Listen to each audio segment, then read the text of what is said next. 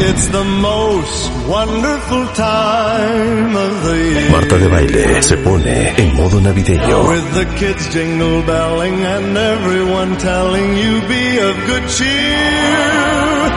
It's the most wonderful time of the year.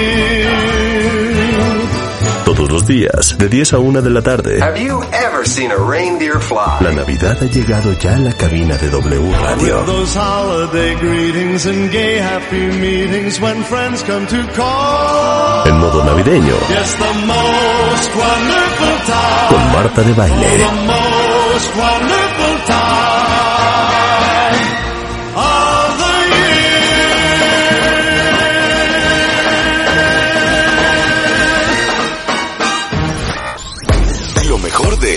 Marta de Baile. Comenzamos.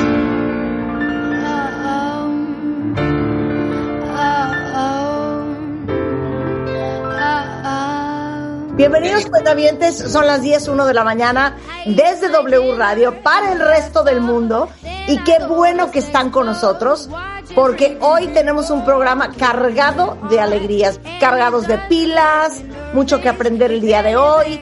Vamos a hablar de la historia de la moda para todos ustedes que aman la moda y no importa si es desde Sara hasta Bershka, hasta Balmain y Valentino. Hoy va a estar con nosotros Gustavo Prado y vamos a hablar cómo empezó la industria de la moda. ¿En qué momento la moda se vuelve una industria? Eh, y con nosotros está Gustavo Prado, investigador, maestro, curador, conferencista. Es uno de los asesores de tendencias más importantes de México, autor del gran libro Mextilo, la historia de la moda mexicana, eh, de la cual eh, platicamos hace algunos años fundador de Trendo MX, en donde analizan cambios de estilos, actitudes económicas, sociales, cómo compramos, cuáles son los drivers de consumo, hacia dónde va la tendencia del mercado. Eh, muy interesante lo que hace. Y ahora sí que, como les decía, nadie mejor con quien aprender en qué momento esos vestidos que veíamos a lo mejor en 1800, los vestidos victorianos, en qué momento se vuelve una industria, en qué momento existe un Balenciaga, Balmain, Prada, Valentino, Gucci, Versace, Armani, y es una industria billonaria, cuenta bien. Entonces, Gustavo, bienvenido, qué gusto que estés con nosotros. Hola Marta, qué gusto estar hoy con ustedes. Pues fíjate que todo esto comienza en cualquier, de todas las épocas que pudieran ser, la, el tiempo es el siglo XVII y son Ajá. los años 1600, porque resulta que sube Luis XIV al poder y Luis Ajá. XIV está muy enojado porque está viendo que España tiene mucho dinero, que Inglaterra tiene mucho dinero y dice, bueno, ¿y nosotros por qué estamos tan pobres? Entonces tenía un ministro que era Jean-Baptiste Colbert y le dice, mira, te me inventas algo porque yo necesito que tengamos lana. Y vuelve el cuate y le dice, ya sé qué podemos hacer, Cire. ¿Qué vas a hacer? Pues vamos a vender listones, vestidos, encajes, terciopelos. Ah, pero ¿cómo eres menso tú de veras? Si ya les vendimos el año pasado, nadie nos va a comprar. ¿En qué estás pensando? No, no, Cire, es que acabo de inventar un nuevo concepto. ¿Cuál es ese concepto? Le mode. Y con Le el nuevo concepto de le mode, Ajá. cada seis meses los estilos son diferentes. Oye, pero tú crees que nos van a volver a comprar todo nada más porque es otro estilo? Sí, Sire, déjeme, se lo demuestro. Y efectivamente, este señor empezó a cambiar los estilos cada seis meses y todas las cortes cayeron redonditas. Todo mundo levantaba su pedido y todo mundo le compraba todo otra vez. Entonces resulta que con Luis XIV al principio del reinado, todo mundo era pobre y cuando él salga del poder, todo mundo va a ser clase media, porque haz de cuenta que este señor Luis XIV era como el Instituto Nacional del Emprendedor, el Ajá. Instituto Nacional del Emprendedor. Ajá. Y entonces él era así de, a ver chavos, aquí hay que vender, ¿qué vamos a vender? En su tiempo se inventa la repostería, la champaña, la moda, el café, los cafés de París, etcétera, porque él pensaba que todo este comercio del lujo los iba a llevar para arriba. Y desde ese entonces y hasta ahorita, todas esas industrias las asociamos con Francia, porque ahí fue donde empezó. Oye, gran visionario Luis XIV. No, totalmente. Fíjate que hay un libro increíble que se llama La esencia del estilo, de una señora que se llama Joan de Jean.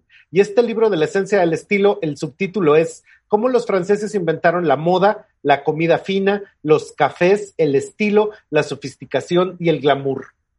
Wow. Oye, qué interesante. Entonces, a ver, entonces nos quedamos con que estamos en el siglo XVII. Así es. Luis XIV dice, vamos a hacer de la ropa una industria. Vamos a hacer de la ropa una industria. Y de hecho, cuando él sube al poder, el, lo, todo lo que eran bienes de ropa, accesorios, estas cosas, representaba como el 4% del todo lo que ganaba Francia al año. Cuando él inventa la moda, ahora representa entre el 13 y el 15. Entonces, pues se fue para arriba. Y con eso empieza, pues básicamente la idea del estilo. Y antes, por supuesto, la gente, pues utilizaba ropa, ¿no? O sea, Isabel la Católica, todos esos personajes. Pero solo a partir de Luis XIV hablamos de temporadas, hablamos de toda una idea de estilo que de hecho con Luis XIV se inaugura Le Mercure Galant, que era la primera revista de moda, y como no había modelos, él te mandaba unas muñecotas, unas muñecas de madera gigantes, y esta traían la último alarido de la moda. Y llegaban a todas las cortes estas muñecas y ahí las damas las recibían y decían, ah, esto es maravilloso, y levantaban el pedido. Oye, te, voy a decir una cosa, voy a hacer alusión a algo que seguramente muchos hemos estado viendo, que es la serie de Bridgerton, que sucedió un poco después, 1824. Pero en la serie ves cómo las mujeres iban a las modistas. Eran las modistas las que, digamos que, traficaban con la ropa en aquellos tiempos. Y cuando había un nuevo evento, iban a la modista a mandarse a hacer el vestido. Claro, es que de hecho, eh, con el propio Luis XIV empiezan dos tipos de tienda. Le Mercerier, y esto del mercerier, que ahora ya decimos mercería, y le marchand du mode, que eran los que vendían la moda. Entonces resulta que tú ibas ahí y ya tenías a la modista, pero viene siendo como su bisnieto, o sea, Luis, Luis XIV, Luis XV, Luis XVI, no es su hijo, sino es su nieto y su nieto. Y resulta que para la época de María Antonieta, en 1780, tú ya tienes a la gran Rose Bertin, que Rose Bertin es la primera de estas marchand du mode, costurera, modista, y ya empieza ahí esa costumbre que se va a extender hasta 1824 de que tú vas con estos personajes que ya te toman las medidas y te arman la ropa. Entonces, de hecho, pues básicamente comienza con las tradiciones que puso Luis XIV, pero va a continuar de ahí para el Real. Y el gran chiste de todo esto, como bien dices tú de Bridgerton, es que esto lo que colaboró fue a democratizar la moda. O sea, primero empieza, por supuesto, para la realeza, pero empiezan a crearse pues clases de mercaderes y clases de alta burguesía y demás que empiezan a copiar estos estilos y con eso se democratiza el estilo pues para toda la banda. Oye, pero qué, qué interesante eso, porque piénsenlo así, cuentavientes. Y ahorita vamos a, a, entender también algo bien interesante. Ustedes saben que cuando un diseñador saca una colección, hay la parte que es haute couture o runway y la otra parte que es preta porter, que es lista para usarse. Pero lo que acabas de decir ahorita, que la moda era para la realeza y la gente que tenía mucho dinero, en aquel entonces la clase media y la clase baja no tenía acceso a la moda. Efectivamente, pero ahí pasó una cosa muy interesante que sucedió hasta con María Antonieta. María Antonieta se ponía, mandaba hacerse un vestido, lo utilizaba una o dos veces. Sus damas que están cerca de ella atendiéndola, pues este, resulta que no reciben sueldo. Pero si tú me caes muy bien y te has portado súper bien esta temporada, te voy a regalar un vestido. Entonces, yo necesito vértelo pues unas 10 veces para yo comprobar que sí estás utilizando lo que te regalo y que sí te gustó. Pero ya que lo usaste, estas damas lo que hacían es que lo revendían y como era la ropa de la reina, entonces la podían revender a precios astronómicos y de eso vivían. Y algunas se lo vendían a las señoras ricas, pero que no eran nobles, y otras se lo vendían al Teatro Nacional. Entonces la gente en las obras de teatro veía, ay, mira, todos estos vestidos pues son de la María Antonieta, oye, y con esto se difundía el estilo yendo cada vez más abajo en sucesivas reventas en distintas clases sociales. Claro. Ahora, entonces, entramos a 1800, ok. Ajá. Algo bien interesante de lo que acaba de decir Gustavo sobre, eh, digamos que los mercados de ropa eh, en francés nace en 1852 la primera tienda departamental que existe hasta el día de hoy, justamente en Francia. No sé si ya me adelanté, pero iba a hablar de Le Bon Marché. Así es, precisamente.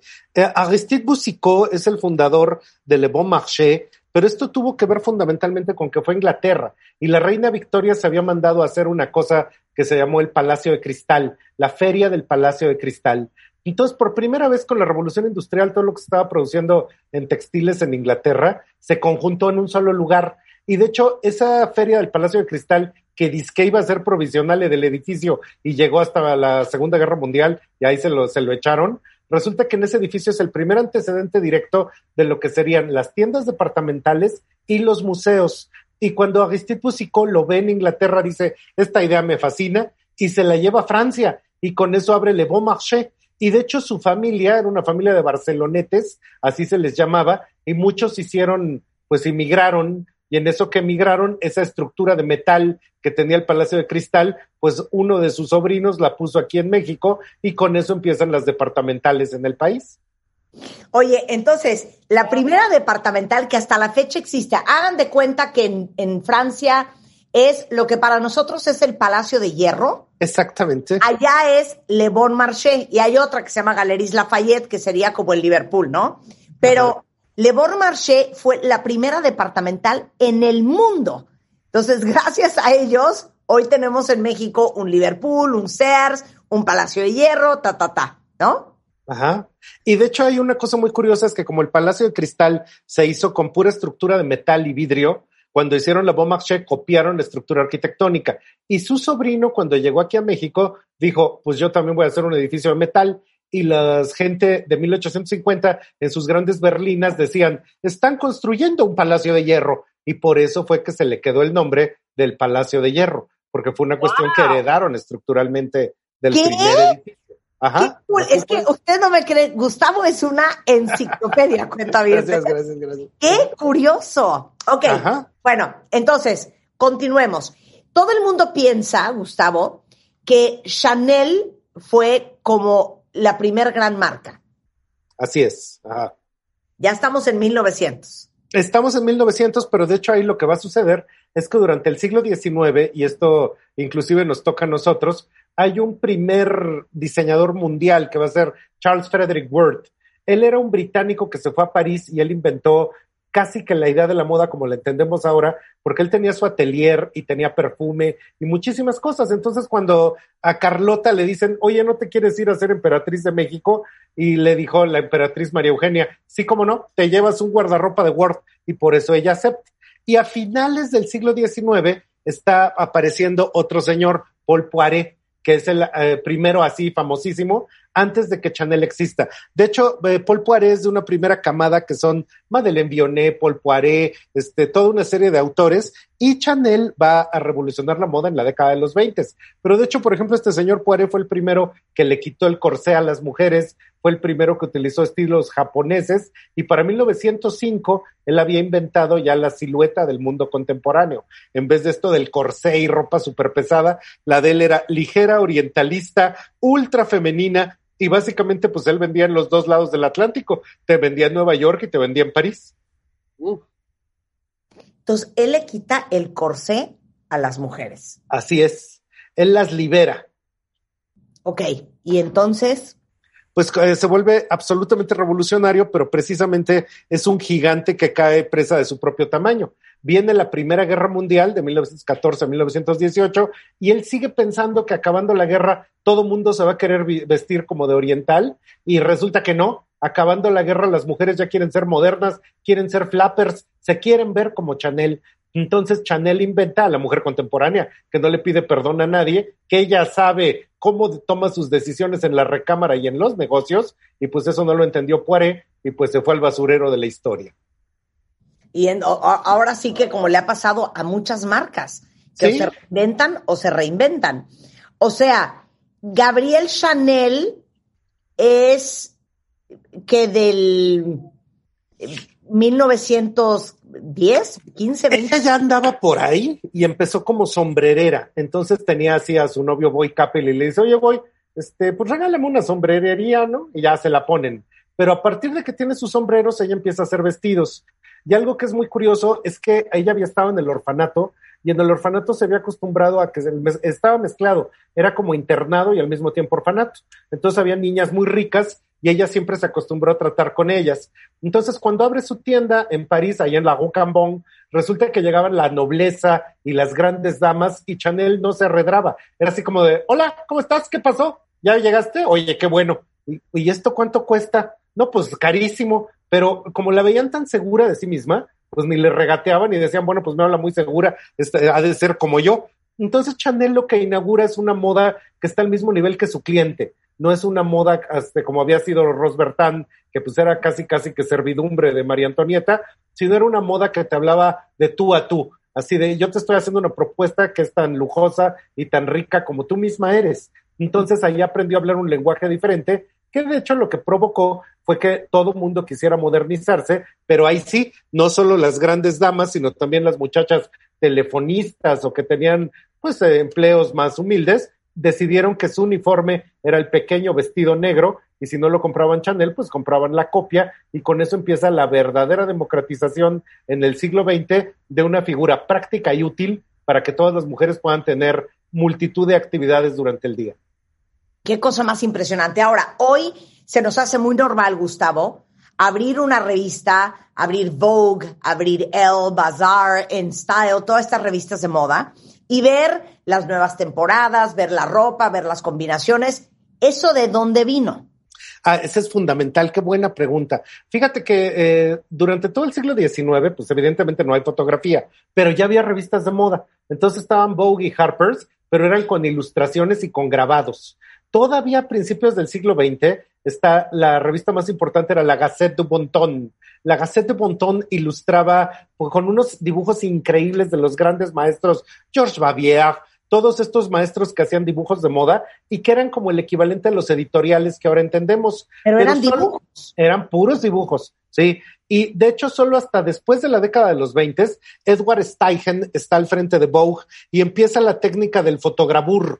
Esto del fotograbur era como antes se publicaban las fotos en los periódicos, era el fotograbado. Entonces se dan cuenta que hay que pasar del dibujante al fotógrafo. E increíblemente, el primer grupo de fotógrafos está Man Ray, que es uno de los fotógrafos más importantes del mundo, pero él empezó como fotógrafo de moda. De hecho, hay un libro, Man Ray en la moda, y él empezó haciendo sus editoriales con el tema del surrealismo en la década de los 20 y de ahí viene la gran escuela de Horst P. Horst, Heuningen y ahí empieza realmente la fotografía de moda como la entendemos ahora.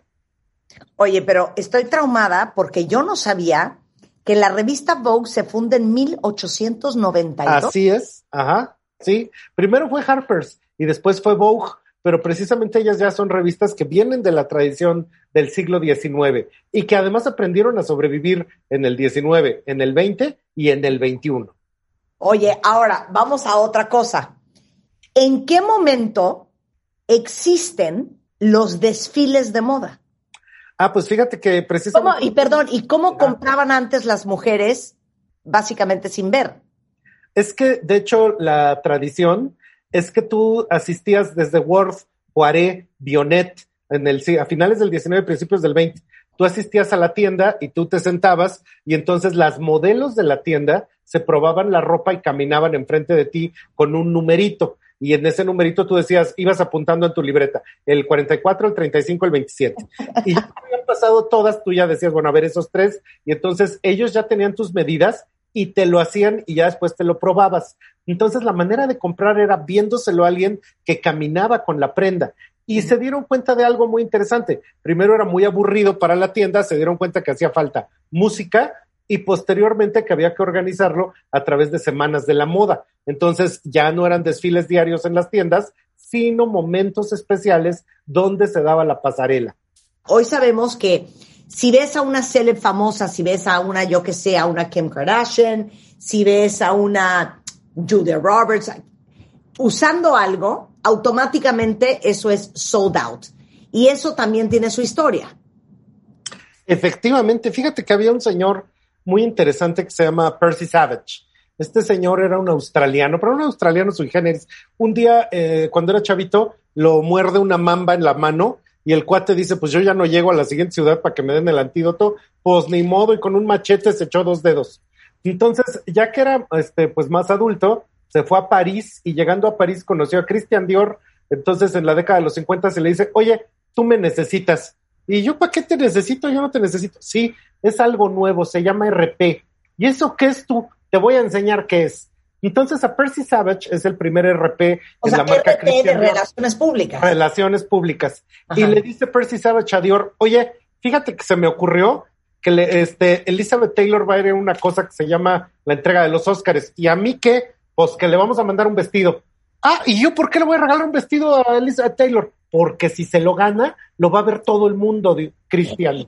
Entonces, resulta que eso hacen, Elizabeth Taylor se lo gana y en ese momento empieza toda esta idea totalmente nueva de cómo se posiciona la ropa en los celebs. Entonces, este señor Percy Savage es históricamente el que inventó toda esta idea, pues sí, de relaciones públicas para poder posicionar el producto, que lo utilicen las celebridades y que de ahí lo copie toda la gente. Y en ese sentido fue un gigantesco pionero de la manera en la que lo entendemos ahora.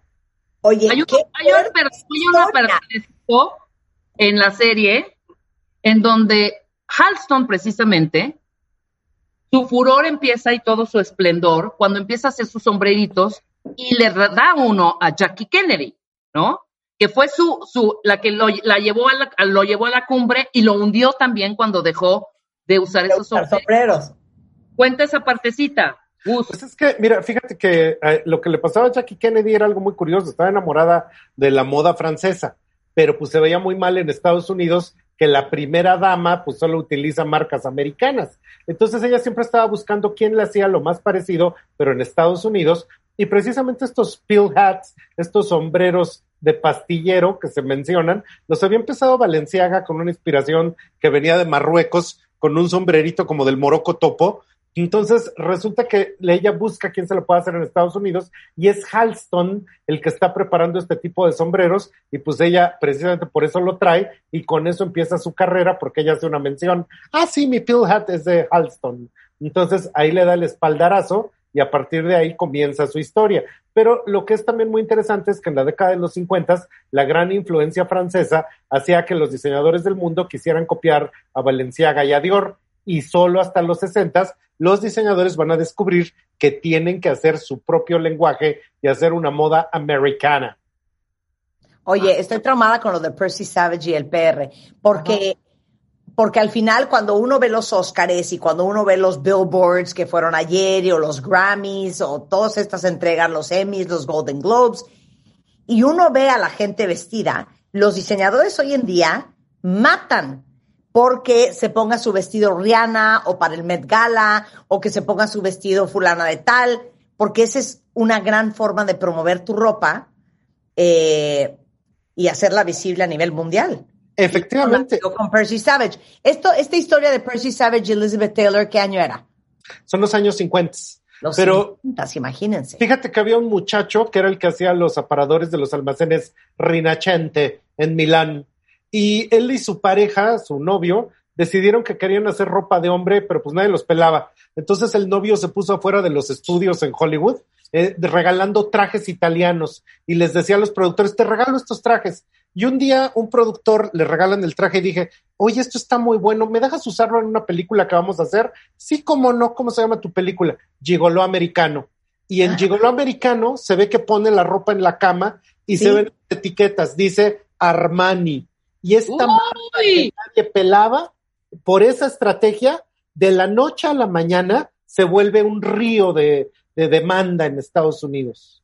Ay, esa no me la sabía. Claro, American Gigolo con Richard Gere. Ajá. Ahí aparece, digamos que le da la fama a Richard Gere, pero le da la fama a Armani. Gustavo, te tengo que decir algo. Dígame. Eres una enciclopedia. Muchas gracias. Eres de verdad una enciclopedia. Ahora, regresando del corte, los 10 momentos que cambiaron la historia de la moda. Si algunos de ustedes están viendo un documental que ahorita está muy de moda, eh, que se llama Halston, eh, que es una joya de documental, vale mucho la pena que lo vean, sobre todo los que tenemos 40, 50, 60 Idioma. nos acordamos perfecto de la época de Halston, de los vestidos, de los perfumes y cómo hizo historia este diseñador en los 70s, 80s eh, a nivel mundial. Pero vamos a hablar de los grandes almacenes, por qué la ropa de alta costura es tan cara, este, eh, para quienes diseñan la ropa de alta costura, en fin, vamos a hablar de muchas cosas regresando con Gustavo eh, Prado, hoy entendiendo cómo nació la industria de la moda en W Radio. No se vaya. ¿Olvidaste tu ID de cuenta viente? right. Recupéralo en martadebaile.com y participa en todas nuestras alegrías. Marta de Baile en W. Estamos. ¿Dónde estés? Estamos de regreso, son las 10.34 de la mañana en W Radio y estamos hablando con el gran Gustavo Prado. Es una enciclopedia de moda y todo lo que tiene que ver con moda, investigador, maestro, curador y conferencista, uno de los asesores más importantes de México en cuestión de tendencias. Tiene un libro que vale mucho la pena que lo busquen, Mextilo, la historia de la moda mexicana, y nos está contando en qué momento la ropa se volvió toda una industria. Eh, ya hablamos de las departamentales, ya hablamos de la importancia de Luis XV, eh, Luis XIV y lo promotor que fue del emprendedurismo y que gracias a él nace la industria de la moda en Francia. Ya hablamos de la primera departamental en París, que es Le Bon Marché, y en cómo nacieron los primeros desfiles de moda, la moda editorial. Ahora, al- algo bien interesante, cuentavientes, para todos los que, por ejemplo, aman los jeans, para todos los que aman el rosa mexicano, para todos los que aman un cierto look, a lo mejor de vestidos cincuenteros y de ciertas siluetas, eso también tiene una historia. Claro, son los grandes momentos, Marta, los, grandes momentos en los que, por ejemplo, en los 20 Chanel populariza el Little Black Dress. Pero acabando la guerra, como todas las muchachas que eran las rosis, las remachadoras que estaban en las fábricas, pues este, les dieron el jean como parte de su vestuario, ellas lo entallaban, lo arreglaban y precisamente ahí empieza el jean como arma de la seducción. Acabando la guerra, Dior vuelve al look ultra femenino con el new look, con estas faldas acampanadas, el corsé. Y de hecho, lo que hacía Dior, digamos que era la forma, eh, entre comillas, más popular de lo que después Valenciaga está haciendo con una perfecta silueta totalmente estructurada. Y en eso ya estamos en los años 40, 50, y aquí en México, Ramón Valdiosera, el padre de la moda mexicana, inventa el color rosa, rosa mexicano. En una presentación que hizo en Nueva York, le preguntan, oiga, ¿y este color? Ah, it's a Mexican pink.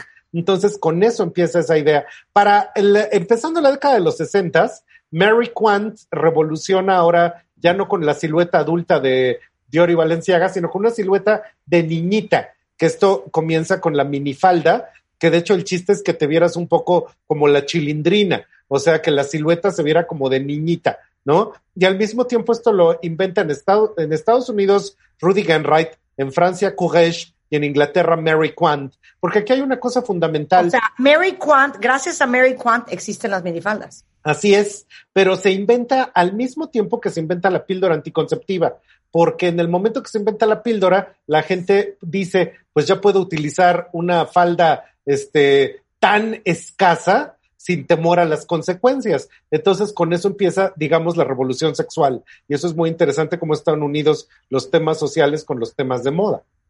Y para los setentas, eh, Yves Saint Laurent toma el pantalón y ahora les quita la minifalda y vuelve el smoking, que es así como un clásico con Catherine Deneuve. Entonces ahí va cambiando la revolución del jogging, que está llegando a principios de los ochentas, se inaugura con todas las zapatillas deportivas que pues ahora no podemos vivir sin ellas, pero antes de lo, del principio de los ochentas ni quien las conociera. Nadie se ponía tenis. Nadie se ponía y ahora es el uniforme de todos todo el tiempo. Entonces comienza precisamente corriendo en el jogging con Nike, que es el primero que lo va a popularizar. Y de hecho esta idea que ahora tenemos de la moda rápida. Bien, espérate, pausa. Ajá. Estoy en shock con lo que acabas de decir. Es cierto. Nadie usaba tenis. ¿No? Fue una locura que de repente empieza también con esto de que en la década de los 50, en los 60, pues también nadie hacía la idea del ejercicio como la entendemos ahora. Y precisamente en este momento de los finales de los 70, principios de los 80, que hasta Olivia Newton-John está cantando el physical y que Jane Fonda, Physical, physical. Y Jane Fonda. Jane Fonda con sus ejercicios, pues ahí es cuando se populariza la zapatilla deportiva y realmente pasan de las pistas a las pasarelas. Ok, continúa. Ok, después de los, de los tenis en los setentas. Pues empieza en los noventas la revolución de la, de la moda rápida, que ahora de hecho es como tan desprestigiada, pero la cosa que tiene la moda rápida es que nos permite a toda la gente podernos poner en el tema de la moda, en el tema de tendencia, de una manera fácil y accesible para el bolsillo. De hecho, algo muy curioso es que Don Amancio estaba en España, había una película que había pegado mucho, Amancio Ortega vendía batas. Entonces dijo, ah, le voy a poner a mi tienda de batas la marca de una película que acabo de ver. Le puso Sorba, por Sorba el griego y mandó a hacer los letreros y ¡zas! que lo demandan. Entonces, como él no tenía dinero y ya había puesto el nombre Sorba, dice, ¿y ahora yo qué hago? Entonces decide que como le va a conservar tres letras y en vez de Sorba le pone Sara para conservar el mismo letrero que ya había mandado a hacer, nada más cambiándole dos letras. Entonces, desde ahí empieza y empieza a hacer esta idea de moda rápida. Y probablemente la gran diferencia que ahora tenemos en los 2020 es, es la tendencia del género fluido donde poco a poco los hombres y las mujeres empezamos a utilizar prendas, pues tal vez como lo de Gucci, ¿no? Tal vez claro, Harry Styles. Harry Styles, todas estas cosas que nos permite ponernos lo de que antes era solo del otro sexo, eh, regresando a lo que había pasado con Luis XIV. En el tiempo de Luis XIV, los hombres eran los adornados, las mujeres eran las sobrias. Después de todo esto pasó que fue al revés y ahorita estamos volviendo a un mundo donde al hombre se nos permite ser mucho más flamboyante. Claro. Oye, me, me, me trauma muchísimo lo del fast fashion, porque hoy cuentavientes, pues existe un Zara, existe H&M, existe Uniqlo, existe Massimo Dutti, existe Topshop, pero eso antes no existía. Y la verdad es que todas estas cadenas se basan mucho en emular los estilos de las grandes marcas con eh, telas mucho más accesibles y a precios mucho más democráticos. Claro. De hecho, aquí lo que va a pasar es que la tela va a ser más barata, pero también la cantidad de producción. O sea, cuando tú estás viendo algo de Fendi, Valenciaga, etcétera, pues el tiraje es muy pequeño y por eso los precios son muy caros. Y cuando estás viendo algo de la moda rápida, el tiraje es muy grande y por eso se puede abaratar muchísimo el precio. Mm, ahora, dime una cosa. Eh, ¿Es rentable una industria tan cara? Eso es bien curioso porque resulta que todo lo que vemos en pasarelas de alta costura, todas estas cosas que hacía el tío Karl Lagerfeld en este en Grand Palais, donde había unas escenificaciones y cientos de modelos y un iceberg y todo eso, eso opera con pérdida. Pero resulta que si toda la alta costura opera con pérdida, es la única razón por la que la gente nos vamos a poder comprar los lentes que tienen una marca al lado, nos vamos a poder comprar el perfume y eso opera con ganancia extraordinaria. Entonces, básicamente lo que hace la alta costura es que crea el imaginario de la moda que todos estamos dispuestos a pagar a partir de nuestros escasos presupuestos y entonces precisamente con eso se democratiza la idea y todo mundo pues quiere traer sus lentes Dior o quiere traer su perfume de marca y ahí es donde está la gran ganancia. Claro, ahora, algo súper, súper, súper interesante. Eh, a principios del siglo pasado, Valenciaga, Balmain, Valentino, Saint Laurent, Dior, es el nombre de los fundadores y de los diseñadores de cada una de estas casas. Pasan los años y hoy en día vemos en algún momento a Ralph Simmons diseñando para Dior y luego para Calvin Klein. Eh, Albert Elvas eh, diseñando para Lanvin, vemos a Olivier Rousteing diseñando para, digo, perdón, para Lanvin, eh, Olivier diseñando para Balmain, Karl Lagerfeld diseñando para Fendi, para Chanel, que Dios lo tenga en su santa gloria. ¿Cómo se vuelven las casas y las grandes marcas este, eh, contratistas de diseñadores nuevos que no eran los originales? Pues es que, de hecho, lo que pasa es que establecen ya un imaginario de moda tan grande que esto mismo estaba pasando con la casa Dior. Después de, de Christian Dior, pues está Yves Saint Laurent un rato, luego entra Marc Bohan, luego va a estar Gianfranco Ferré, luego va a estar Galeano. Lo que pasa es que Dior se convierte casi casi en un tema como si fuera una nación y las naciones se mantienen aunque cambie el presidente. Entonces, de hecho, algo que está sucediendo es que sí, ya en el imaginario del siglo XXI, nosotros podemos hablar de la nación Dior, de la nación, de la nación Chanel, y son eh, temas culturales tan grandes que aunque va cambiando el diseñador, se va adaptando al tiempo y pues de hecho ya son marcas que van a pervivir 100 o 200 años. Y probablemente cuando tengamos colonias en Marte, algún día inclusive se mantengan ahí la calle de las casas de moda y pues seguirán con otros diseñadores en nuestros imaginarios del mundo del futuro. Claro, y, y es impresionante, por ejemplo, Givenchy, que en algún momento fue Hubert Givenchy, pero luego poco estuvo eh, Claire Wade Keller, ahorita está Matthew Williamson, pero a lo mejor Matthew Williamson en tres años está diseñando para Prada, o sea, se van, se van rolando porque son pocos. Sí, y de hecho en Givenchy hasta pasó y McQueen, entonces ahí Porque, ese-. Oye, Tom Ford, Ajá. Tom Ford diseñó muchos años, me encantaba Gucci cuando diseñaba Tom Ford. Y luego toda esta locura de Gucci con las abejas y los animalitos y las aplicaciones y los colores y todo lo último que han visto de Gucci es Alessandro de Michele.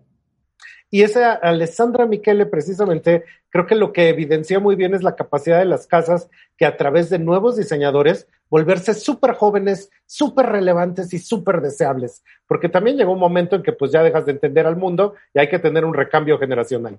Oye, ahorita estoy con mi cuñado que es financiero y está oyendo lo que estamos hablando y me acaba de hacer una investigación. Si esto es rentable o no es rentable, les voy a decir lo más triste de todo, que cuando uno se compra, vamos a poner un ejemplo, Ralph Lauren, cuando uno se compra algo de polo, ¿no? Vas, te compras tu camiseta polo, esa camiseta pudo haber costado 10 dólares hacerla y te la van a vender en 200, 300 dólares. Tiene un margen de ganancia Ralph Lauren del 64%. Para que me digan ustedes si esta industria es rentable o no. Exacto, está cañón. Yo todavía que te decía, no, Marta, tienen que pagar, es toda una industria, tienen que pagar a mí. No, Ganan un dineral, un dineral. Oye, ahora, cuéntame otra cosa, Gustavo. Claro. Una cosa es alta costura haute couture y otra cosa es el preta porter, el casarse. ¿Por qué haute couture es tan caro? Pues resulta que esto que ya venía desde el tiempo de María Antonieta con Ros Bertán, Ros Bertán dice, oigan, vamos a hacer como un sindicato de todos los modistas, de todos los costureros, y ese es el primer antecedente del Chambre Syndical de la Haute Couture. Entonces, esa institución se extiende hasta el mundo actual y para que tú puedas decir que vendes alta costura, la Chambre Syndical de la Haute Couture, la Federación de la Alta Costura Francesa, te tiene que dar un certificado de que lo que vendes sí es alta costura. Y para que lo puedas hacer, tienes que tener una casa que tenga sede en París, que tenga empleados todo el tiempo, o sea, de planta mínimo, a- a- creo que son setenta y tantas personas, tienes que presentar dos colecciones mínimo al año con un número determinado de piezas. Y solo esas casas son alta costura. Ahora, que doña Cuquita en su taller de la colonia no sé qué diga que ella es alta costura, bueno, eso no es cierto. La alta costura solo puede ser francesa, solo puede tener este certificado y es un poco lo mismo que la champaña, que solo hay una champaña y todo lo demás es vino espumoso. Oye, ¿sabes qué? Tenemos que hacer parte dos, porque Gabriel Chanel fue significativa en la historia de la moda, que vale la pena que hagamos un programa. Y así como eh, Sergio, ay, Sergio, se me olvida el apellido, Sergio Almazán nos ha contado de la historia de eh, Mauricio Garcés y nos ha contado de la historia de María Félix. Está increíble que Gustavo nos cuente la Uy, historia me encantaría.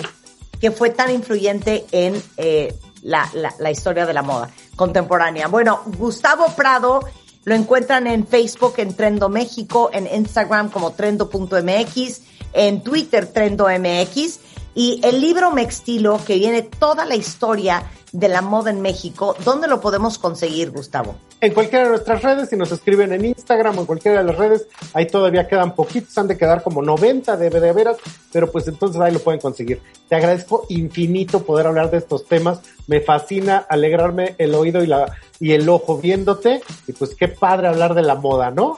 Padrísimo, porque todos amamos la moda. Eh, yo creo que muchos de ustedes cuentavientes, no hay nada, nada que iguale una nueva bolsa, unas nuevas botas, un nuevo blazer, la corbata nueva, Eh, y para todos ustedes nos encanta hablar de todo esto. Gracias, Gustavo. Te mando un Gracias, Marta. Gracias. Cuídate mucho. Igualmente, bye. Marta de Baile Everywhere. Síguenos en Facebook como Marta de Baile y en Twitter, arroba Marta de Baile. Bebemundo presenta. Hoy vamos a hablar de los tipos de apego, del apego y cómo influye en la autoestima de los niños. Yo les voy a decir una cosa que para mí es traumática y ahorita la vamos a discutir a fondo con Rafa Guerrero, que es doctor en educación, es maestro en psicoterapia breve, experto en trastorno de déficit de atención con hiperactividad, en trastornos de aprendizaje, en problemas de conducta, autor de más de seis libros, entre ellos Educación Emocional y Apego, Educar en el Vínculo, Cómo Estimular el Cerebro del Niño. Además es director de Darwin Psicólogos y lo tenemos hoy aquí en el programa. Bienvenido, mi queridísimo Rafa. ¿Qué tal, Marta? Muy buenos días. ¿Cómo estás? Me encanta que estés aquí. No, lo que les iba a decir, que algo que a mí siempre me traumó, hablando del tema del apego, es esa época cuando los bebés tienen este, eh, esta angustia de separación y solo quieren estar pegados a la mamá, eh, que te, te, te sales del cuarto y vas a hacer pipí y el niño es un ataque de llantos y solo quiere estar en tus brazos y no quiere que te le vayas de la vista. Y si los dejas está totalmente desconsolado. Y cómo la ignorancia, la ignorancia del ser humano. Muchos papás, lejos de entender esta fase, los avientan, los apartan, no, no lo cargues, se va a acostumbrar, eh, déjalo, tú vete a la vacación, no te despidas de él porque si te despides es peor, no le hables en toda la semana que no vas a estar porque si le hablas se va a descomponer. Unas locuras. Y vamos a hablar contigo, Rafa, de qué es el apego, el tipo de apego y cómo influye en la autoestima de los hijos, porque a lo mejor muchos adultos que te estamos escuchando hoy vamos a entender de dónde vienen muchos traumas y sobre todo muchos de ustedes que son papás, cómo corregir si ya la regaron y cómo no regarla si no la han descompuesto. Entonces, bienvenido, Rafa.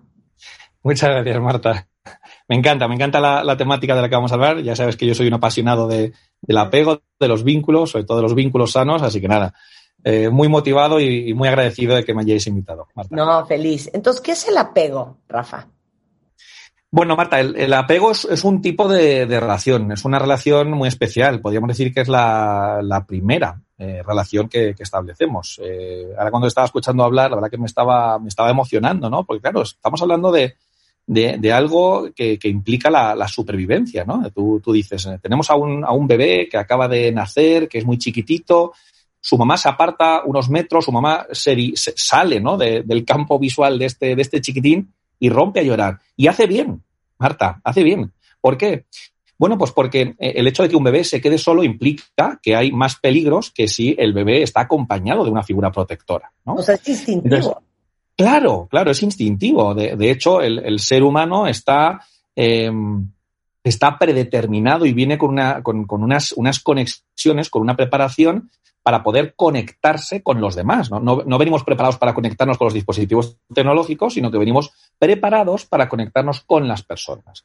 Entonces, ¿qué es el apego, Marta? El, apego es, un vínculo, es una relación especial, es la primera relación que establecemos con nuestros cuidadores principales, que habitualmente suelen ser los padres biológicos, pero no tiene por qué. Es decir, hablamos de cuidadores.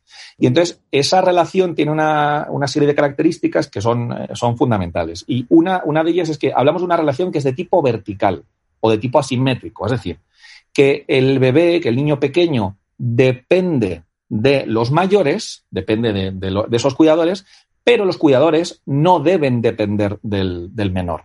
Uh -huh. Y esto es una diferencia muy importante. Por eso decimos que, que, el, que el bebé, que el niño pequeño se apega a su mamá, a su papá, a sus cuidadores principales, pero mamá y papá no deben apegarse al, al, bebé. Lo que hacen es que se vinculan y se vinculan de una manera, de una manera sana. Por lo tanto, el apego es, es ese eh, lazo emocional, es ese vínculo que se establece entre el, el, el, bebé, el neonato, el niño pequeño y sus cuidadores eh, principales.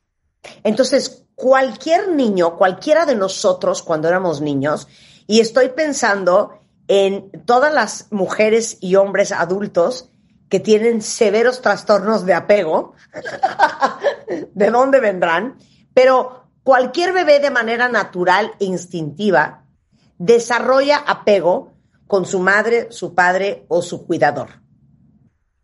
Eso es. Eh, lo que luego podemos discutir, Marta, si te parece bien, es qué tipo o qué calidad de apego. Lo que no existe en el ser humano, Marta, es la ausencia de apego. Porque la ausencia de apego implica vivir solo. Y un neonato, un bebé, un niño de dos años, me da igual, no puede vivir solo. Apego implica, implica una relación. Por lo tanto, el ser humano, a diferencia de los, de los reptiles, Marta, que como sabes son una, especie precocial, es decir, que son precoces, nacen y, y tienen la capacidad de mm, desarrollarse de una manera autónoma, el ser humano, como mamífero y como primate que somos, no tiene esa capacidad. Por Claro. eso tenemos una predisposición a conectarnos con nuestros, eh, con nuestros cuidadores y ellos se conectan con nosotros. Esto el reptil no lo tiene, esto el dragón de Komodo no lo tiene, el cocodrilo tampoco y la víbora tampoco. ¿Por qué? Porque ellos son, eh, son autónomos desde el momento del nacimiento, son, son independientes, pero el ser humano no lo es. Por lo tanto, necesita de un maestro, necesita de una guía, necesita de un acompañante, necesita de alguien que le pueda acompañar, que le pueda proteger, que le pueda cuidar, pero a la vez que, el, el apego se refiere a la protección, también, no lo podemos olvidar esto, Marta, se refiere a fomentar su autonomía. No vaya a ser que sobreprotejamos a nuestros hijos, Marta, muy importante. Claro. Oye, pero entonces dime una cosa. ¿Hay buen apego, mal apego, diferentes tipos de apego, niveles de apegamiento? ¿Y de qué depende que esté tu hijo en el rango sano? Claro. Pues, eh, a ver, eh, como decíamos antes, Marta, no existe el no apego. En el ser humano no existe el no apego. Todos nos apegamos. Otra cosa es, como tú bien decías, si eh, el, el apego, la relación que establecemos y que desarrollan nuestros padres es una manera sana de vincularse, o por el contrario, Marta, hablamos de una relación insana, de lo que conocemos como apego eh, inseguro. ¿De qué depende? Uf, pues podríamos estar hablando aquí mucho tiempo de qué depende, pero fíjate, en esencia, en esencia, que nuestros hijos, que nuestros alumnos desarrollen un apego seguro o un apego inseguro va a depender de mamá y de papá, va a depender de los cuidadores principales. Es decir, Claro, esto, Marta, esto no es, ay, qué mala suerte que hemos tenido, cariño, que nos ha tocado un niño con un apego inseguro. O lo contrario, ¿no? Jo, qué suerte hemos tenido que la genética ha querido, Marta, que tengamos un hijo con apego seguro. No, no, desde luego que la genética influye. Pero lo más importante aquí, Marta, es cómo mamá y papá, cómo los cuidadores. Digo mamá y papá por hablar de un modelo tradicional, pero me da igual que sea mamá y papá, que dos papás, que dos mamás, que la mamá que eh, decide Abuela, de claro. manera. Sí, eh, la, la abuela. ¿Cuántos, ¿Cuántos abuelos y cuántas abuelas son figuras principales de apego de nuestros niños? ¿Cuántas nanis son la figura principal de nuestros niños? ¿No? claro. Entonces, la figura principal, ¿cómo la figura principal, cómo el cuidador principal, Marta, se encarga de gestionar todo esto? Es lo que va a hacer que este niño tenga un apego seguro o lo tenga inseguro, tenga una, una sana autoestima o la tenga baja, sea una persona empática o sea una persona muy encerrada en sí misma, eh, tenga capacidad para reconocer que comete errores y que el error es parte del aprendizaje o lo contrario. Es decir, podemos hablar ahí de esos dos extremos, ¿no? Los voy a dejar en el corte comercial pensando en lo siguiente. ¿Ustedes tienen intimidad emocional con los hijos? Y ahorita regresamos y seguimos hablando del apego inseguro, del apego seguro y otros tipos de apegos con nuestro queridísimo Rafa Guerrero. No se vayan. ¿Quieres tu ID de cuenta viente? Consíguelo en martadebaile.com y sé parte de nuestra comunidad de cuentavientes. Consíguelo en martadebaile.com. Desde Madrid, España, está con nosotros Rafa Guerrero, doctor en educación, con una maestría en psicoterapia, experto en TDA, eh, en trastornos de aprendizaje, en problemas de conducta, autor de más de seis libros, entre ellos Educación Emocional y Apego, Educar en el Vínculo, Cómo Estimular el Cerebro de un Niño, y además es director de Darwin Psicólogos en Madrid, y estamos tratando de entender qué es el apego, la importancia del apego y del tipo de apego que tienen tus hijos, si es un apego seguro, si es un apego inseguro y otros tipos de apego, y cómo esto eh, impacta la vida de una persona eh, para el resto de sus días. Dame ejemplos de cómo vamos heredando a través de nuestra conducta, de nuestras palabras, de la forma en que operamos la vida, un apego inseguro. O sea, Claro, en- vale. cositas Por ejemplo, tipo, venga, vamos, vamos con ello, Marta. Eh, las situaciones de la vida cotidiana, es decir, nuestros niños pequeños de 2, de 3 años, de 5, nuestros eh, preadolescentes de, de, de 10 y de, y de 11 años, experimentan diferentes emociones a lo, largo del día. Entonces, en función, en función de cómo yo acompañe, de cómo yo narre eh, las distintas emociones y las distintas situaciones que tienen nuestros, nuestros hijos, así se va a gestionar de una manera o de otra. Por ejemplo, un niño eh, de mm, ocho añitos, ¿vale? Que eh, llega a casa y nos dice, eh, mamá, papá, es que estoy muy nervioso porque la profesora de inglés me ha dicho que es que mañana, que, lo estudiemos muy bien porque el examen mañana va a ser súper difícil. Entonces el niño, ¿qué es lo que ocurre? El niño tiene una necesidad que se llama miedo. Se llama, eh, necesita ser calmado porque tiene miedo porque la profesora le ha metido mucho miedo, ¿no? sí. Entonces, mamá y papá, ¿qué es lo que hacen, Marta? Mamá y papá lo que dicen es, a ver, a ver, a ver, déjate de tonterías, déjate de llorar, déjate de los nervios, eso no vale para nada. Lo que tú tienes que hacer, hijo mío, es ponerte a estudiar. Y estudiando se soluciona todo. ¿Qué ha hecho mamá y papá? Mamá y papá lo que han hecho ha sido desconectar al niño emocionalmente, no atender su emoción, no atender su necesidad. El niño lo que necesita antes de ponerse a estudiar, Marta, ¿qué es? Un abrazo, una mirada, un reconocimiento, Marta. Una validación de lo que sientes. Una validación, eso es, yo valido, claro, cariño, es normal, mañana tienes un examen y cuando nos hacen un examen, cuando papá hace una entrevista, cuando estamos delante de mucha gente o cuando nos están evaluando, lo pasamos mal y sentimos miedo. Eso es normal, cariño. El niño, en el ejemplo que hemos puesto, Marta, no recibe esa validación, no le normalizan la emoción, no le permiten conectar y no, no se hacen cargo de esa emoción. Por lo tanto, el niño, ¿qué es lo que aprende? El niño aprende a desconectarse. Hablabas antes, ¿no? De, estas auténticas barbaridades que hacemos con los bebés, que es dejarles llorar, llorar y llorar para que se acostumbren. Y luego los papás dicen, oye, pero es que esto es tremendamente efectivo. Y digo, bueno, es efectivo a corto plazo, pero el mensaje que tú le estás dando a tu hijo es, no te atiendo, acostúmbrate a mm, valerte por ti mismo y eh, el día de mañana no esperemos que estos niños, cuando se convierten en adolescentes, le cuenten sus problemáticas, sus dificultades y sus dudas a sus padres. ¿Por qué? Porque desde bien chiquititos, Marta, les han enseñado a no conectar, a desconectarse. Y eso es un problema muy, muy, muy grande. te lo juro, Rafa, que se me pone la piel chinita. Después, Claro. ¿por qué cuentavientes? Y tú que trabajas con niños todo el día. Y no importa si ustedes tienen hijos más adultos, hijos adolescentes, hijos pubertos o hijos chicos, pero qué fuerte lo que acabas de decir. Como nadie nos enseña, y fíjense bien la palabra que voy a usar, a gestionar nuestras emociones. Porque normalmente quien nos debe enseñar tampoco sabe gestionar sus emociones. Los papás, las emociones de nuestros hijos, el estrés, la ansiedad, el berrinche, el miedo, la angustia, la frustración, la impaciencia, cualquier sentimiento o emoción que tengan, nos es muy incómodo porque no lo sabemos manejar.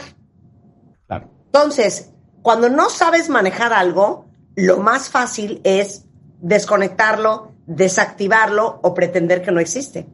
Entonces, cuando llega tu hijo desbordado de emoción, dices, ay, Dios mío, ¿qué hago? ¿Qué desmadre, güey? Está fuera de control, qué hueva, ¿qué le voy a decir? Ahorita sentar.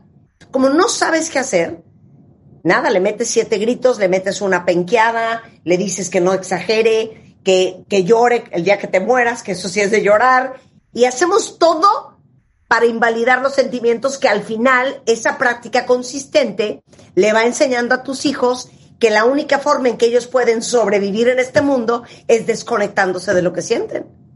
Claro. ¿Resumí bien? Y así, eh, perfecto, Marta, perfecto. No, no lo puedes decir eh, mejor. Y, y así vamos por la vida, Marta, desconectados. Vamos completamente desconectados. Fíjate, em, eh, bueno, eh, vosotros estáis en horario mañana, nosotros aquí en España estamos en horario de tarde, con lo cual yo llevo toda la mañana trabajando y viendo pacientes. He visto esta mañana eh, a, unos, a unos papás muy preocupados con su hijo, con muchos berrinches, con muchas rabietas. Y yo le preguntaba a la mamá y le preguntaba al papá de manera independiente, son papás que están, que están separados, y le preguntaba, ¿cuál es vuestra hipótesis? ¿Por qué creéis que vuestro hijo se enrabieta y tiene tantos berrinches? La mamá me da su hipótesis y cuando le pregunto al papá, el papá me dice, Rafa, no lo sé. Y bueno, alguna idea puedes tener, ¿no? Y me dice, mira, Rafa, voy a serte muy sincero. Dice, yo no sé ni lo que me pasa a mí como para poder meterme en la cabeza de mi hijo y saber lo que le pasa. Claro, claro. Entonces estamos pretendiendo que este chiquitín que tiene tantas rabietas sea capaz de conectarse consigo mismo, sea capaz, como dices Marta, de regularse, de autorregularse emocionalmente y de calmar su rabia cuando tiene un modelo, un modelo paterno, que no sabe conectar consigo mismo como para encima tener que conectar contigo. Entonces, eh, esto es como lo digo yo habitualmente, nunca la historia de calmarse, alguien se ha calmado el decirle que se calme. No, es que eso no sirve para, para nada. Entonces, yo puedo estar muy motivado, eh, Marta, en hablar contigo en esta, en esta agradable conversación que estamos teniendo, en hablarte en chino. Y tú me puedes decir, venga, Rafa, haz un esfuerzo, anda. Yo puedo estar muy motivado, puedo tener muchas ganas de hablarte en chino, pero no domino el chino. Con lo cual, no consiste en querer, consiste en poder, no consiste en, en que uno quiera, metafóricamente, construir eh, eh, una casa, consiste en que uno tenga los ladrillos, tenga el yeso, tenga el cemento y tenga los instrumentos necesarios para poder construir la casa. No es cuestión de querer, es cuestión de poder. Por eso el apego es transgeneracional. Claro.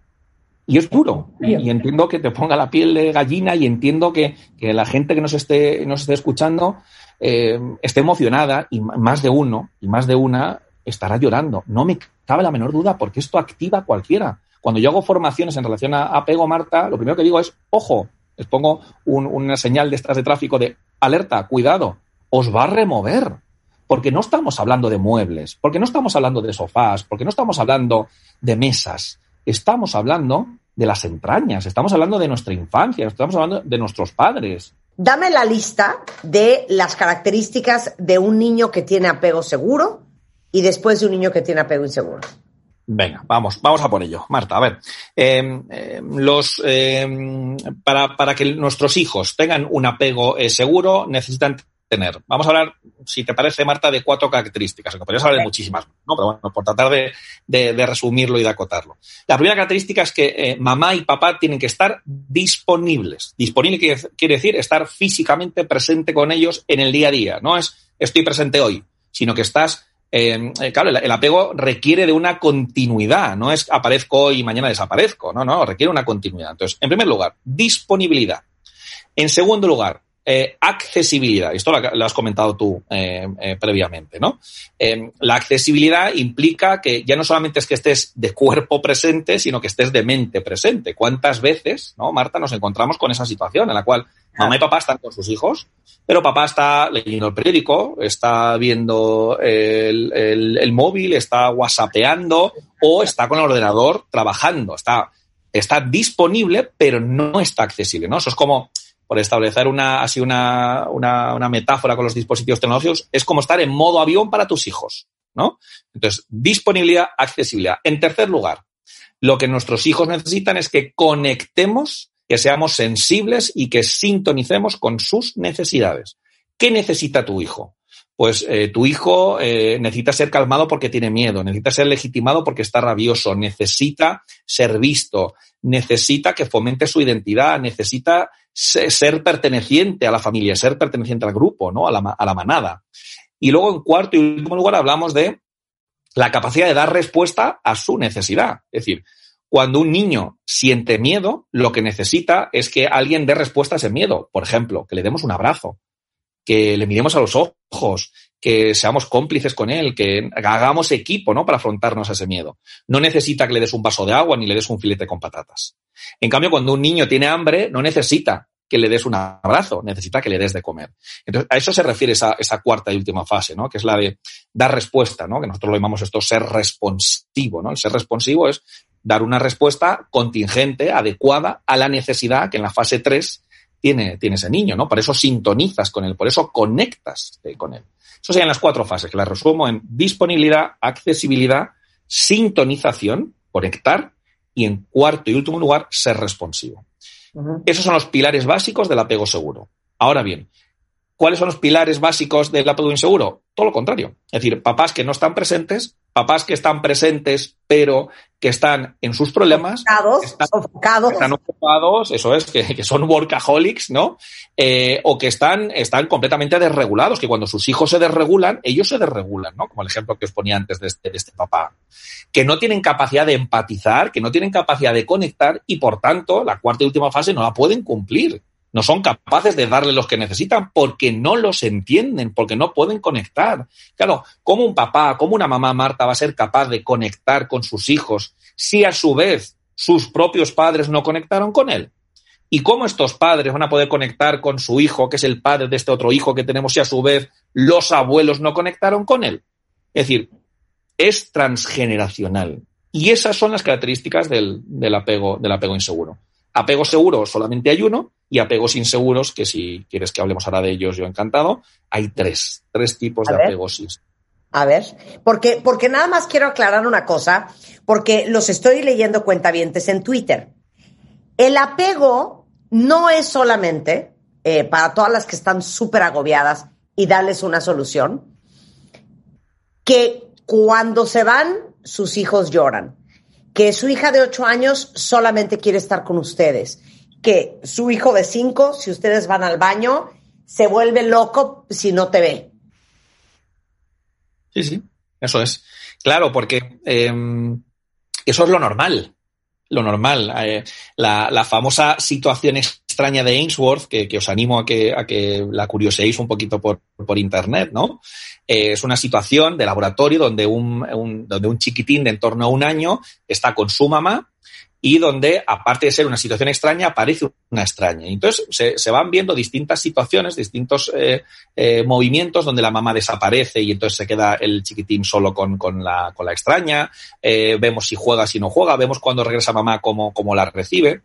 Bueno, pues apego seguro, queridas mamis y queridos papis y educadores, no implica que el niño no llore. Es decir, cuando dejamos, y, la, situación análoga a la situación extraña que estoy comentando ahora, eh, son los primeros días de guardería, los primeros días de colegio cuando nuestros niños son pequeños, ¿no? Ya no hablamos de la secundaria. Pero un niño con apego seguro, que le dejamos el primer día de guardería, el primer día de colegio, llora. Y lo que tiene que hacer es llorar. ¿Por qué? Porque viene de estar unos cuantas semanas, unos cuantos meses de vacaciones con sus padres, de estar 24 horas con sus padres, y ahora no quiere estar con esta profesora que posiblemente ni la conozca, estar en un lugar extraño, lo que quiere es estar con su mamá. Por lo tanto, que llore es sano. Es decir, apego seguro no implica no llorar y llorar no implica apego inseguro. No, no, no, no, no. De hecho, en la situación extraña, los, eh, los, los, niños eh, con, con, apego inseguro, cuando la mamá se ha marchado y vuelve a los, a los minutos, los niños no van a recibirla. ¿Por qué? Porque han aprendido a desconectarse. Entonces, cuando mamá se marcha, no lloran, y cuando mamá regresa, no lloran. No lloran. Es decir, cuidado, cuidado con confundir llorar con apego inseguro y no llorar con apego seguro. Las personas con apego seguro tienen la capacidad de sintonizar, de conectar, lloran y, lloran las, las, muertes y los duelos y lo pasan mal y sienten vergüenza y sienten todas las emociones, pero tienen recursos, Marta. Esta es la clave tienen recursos, se les ha legitimado las emociones. Ok, entonces todas las mamás, por ejemplo, solteras o no solteras, y, que trabajan todo el día, que ahorita están a punto de aventarse de la ventana por lo que acaban de oír, ¿cómo pueden contrarrestar su ausencia física?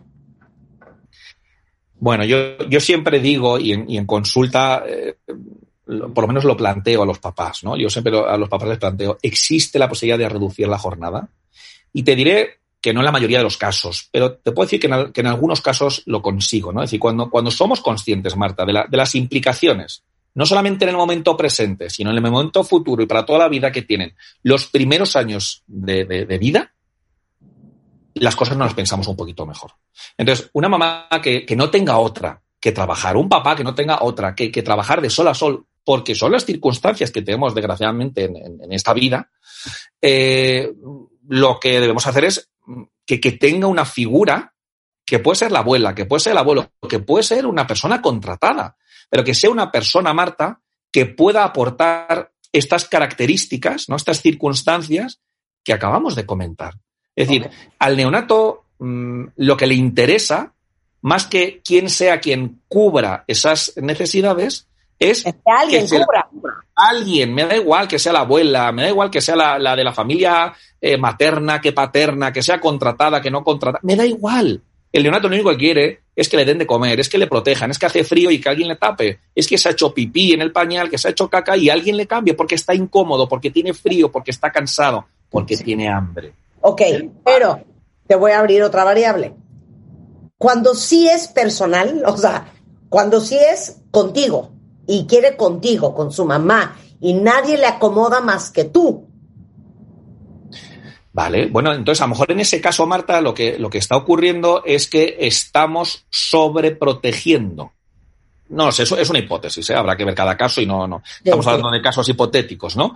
Pero apego, apego seguro es un eh, equilibrio flexible entre, uno, protección, dos, autonomía.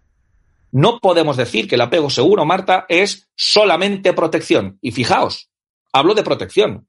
No hablo de negligencia, que sería una ausencia de protección, ni me voy al extremo opuesto, que es sobreprotección. Cuidado, mamis, papis, cuidado con este mito que circula y que está por todas partes de cuanto más mejor. Eso no es cierto. Esto es como si decimos, con las necesidades fisiológicas, Marta, lo vemos mucho mejor. Como si decimos, los niños necesitan comer. Sí, sí, claro que necesitan comer. Pues cuanto más coman, mejor. ¿Desde cuándo? Y, y esto lo entendemos, lo entendemos todos. Pero cuando hablamos de necesidades emocionales, decimos lo mismo. ¿Un niño necesita ser protegido? Sí, claro, claro. Y nosotros los adultos y los adolescentes, la protección es necesaria en el ser humano. Pero lo que no podemos hacer es cuanta más protección mejor, porque un exceso de protección implica una desprotección. Tan negligente y tan negativo es el papá maltratador, el papá abusador, el papá negligente, el que no sintoniza y el que no es responsivo, como en el extremo opuesto, aquellos papás, aquellas figuras de referencia que eh, lo que hacen es dar un exceso de, ¿no? Lo que conocemos como, como mamás y papás sobreprotectores. Y esto es un estilo de apego inseguro. El dar mucho más de lo que necesitan es un apego inseguro. Sobre todo porque estos papás, Marta, al final lo que hacen es que más que conectar con sus hijos, conectan con sus propios miedos. Y no es lo mismo que yo me tire tobogán con mi hijo, porque mi hijo dice, papá, tengo mucho miedo, ¿te puedes tirar conmigo por el tobogán? Claro que sí, cariño. Conecto con tu miedo, te entiendo, lo legítimo y me tiro contigo por el tobogán. No es lo mismo eso que decir, eh, espera un segundo, cariño, que ya me tiro yo contigo por el tobogán. Porque yo conecto. claro, claro. Eres un, eres aparte cómico. Oye, no quiero que se nos acabe el tiempo sin que hablemos de dos otros apegos. Híjole, más bien son tres. Vamos a tratar de ser muy eficientes en siete minutos. El apego evitativo. Venga, el apego evitativo, como su propio nombre, nombre indica, Marta, consiste en evitar. Es decir, mamá y papá lo que hacen es evitan el mundo emocional, evitan la necesidad. Lo que hacen es cortar de una manera muy cognitiva, de una manera muy conductista, cortan la necesidad. Es el ejemplo que hemos puesto al principio de todo, ¿no? Este niño que siente mucho miedo y que mamá y papá lo que le dicen es olvídate del miedo, déjate de tonterías, tú lo que tienes que hacer es estudiar. Eh, son mamás y papás muy orientados a lo académico, a los estudios, son, son alumnos brillantes, pero que, como tú decías antes, no conectan para nada consigo mismo. Esos son los evitativos. ¿vale? En segundo lugar, dentro de los inseguros, tenemos los ansiosos ambivalentes. Estos son em, papás que no tienen la capacidad de conectar con su hijo, no sintonizan esa, en esa tercera fase. A lo mejor son papás muy disponibles y muy accesibles, pero no son empáticos, no conectan con sus hijos, conectan con ellos mismos. Claro, ¿cómo te voy a enseñar yo a ti algo si yo no lo domino? Entonces, el ansioso ambivalente tiene tanta ansiedad que es muy poco constante. A veces sí que atiende la necesidad de sus hijos, pero otras veces él atiende de una manera muy exagerada, ¿no? Entonces, cuando el niño necesita algo, le da el triple o el cuádruple de lo que necesita. Y entonces genera esa inestabilidad, ese descontrol. Son papás muy agobiantes, pero muy agobiantes no solamente en, lo que en cubrir esas necesidades de sus, de sus hijos, sino que lo, que lo que ocurre es que están ahogados en su propia emoción, no saben gestionarse emocionalmente ellos como para ayudar a sus hijos a gestionar sus propias emociones. Y el tercer tipo de apego inseguro sería el desorganizado o desorientado, que aquí ya estamos hablando de cosas mucho eh, más, eh, mucho más serias, ¿no? Aquí hablamos ya del, abuso sexual, hablamos de padres abusadores, pa- padres em, eh, negligentes, padres maltratadores, padres que muy probablemente tengan algún trastorno psiquiátrico y, bueno, pues como decíamos antes, no, no son capaces de hacerse cargo de ellos mismos debido a estas circunstancias como para hacerse cargo de sus hijos. Por lo tanto, en resumen, el papá evitativo en, ese, en ese juego que se tiene que dar entre la vinculación y la autonomía, ¿no? entre la protección y la autonomía, el papá evitativo lo que hace es que em, em, protege, protege muy poco y fomenta muchísimo la autonomía. Se dispara la autonomía. ¿no?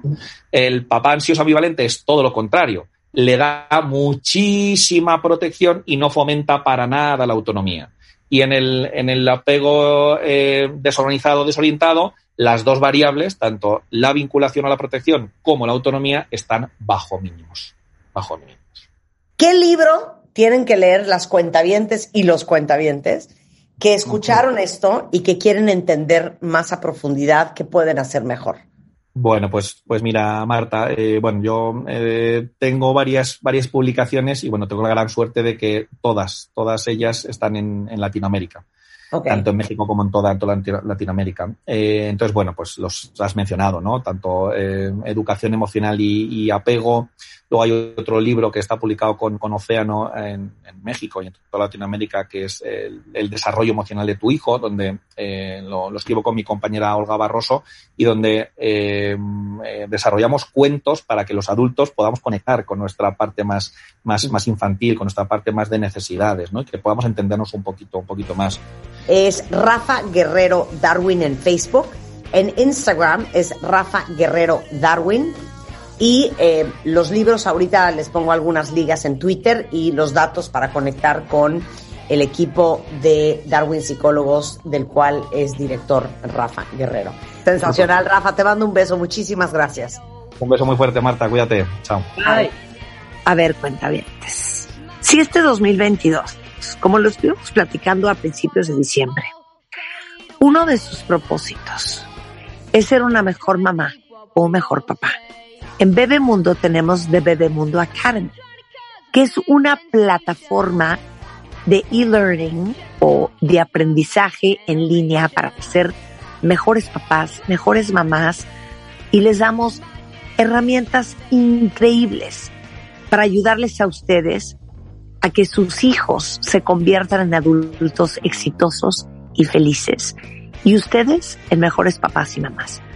Este año empiecen con el pie derecho, entren ahorita a bedemundoacademy.com y van a ver todos los talleres que pueden tomar en línea para ser un mejor papá y una mejor persona. Lo van a amar.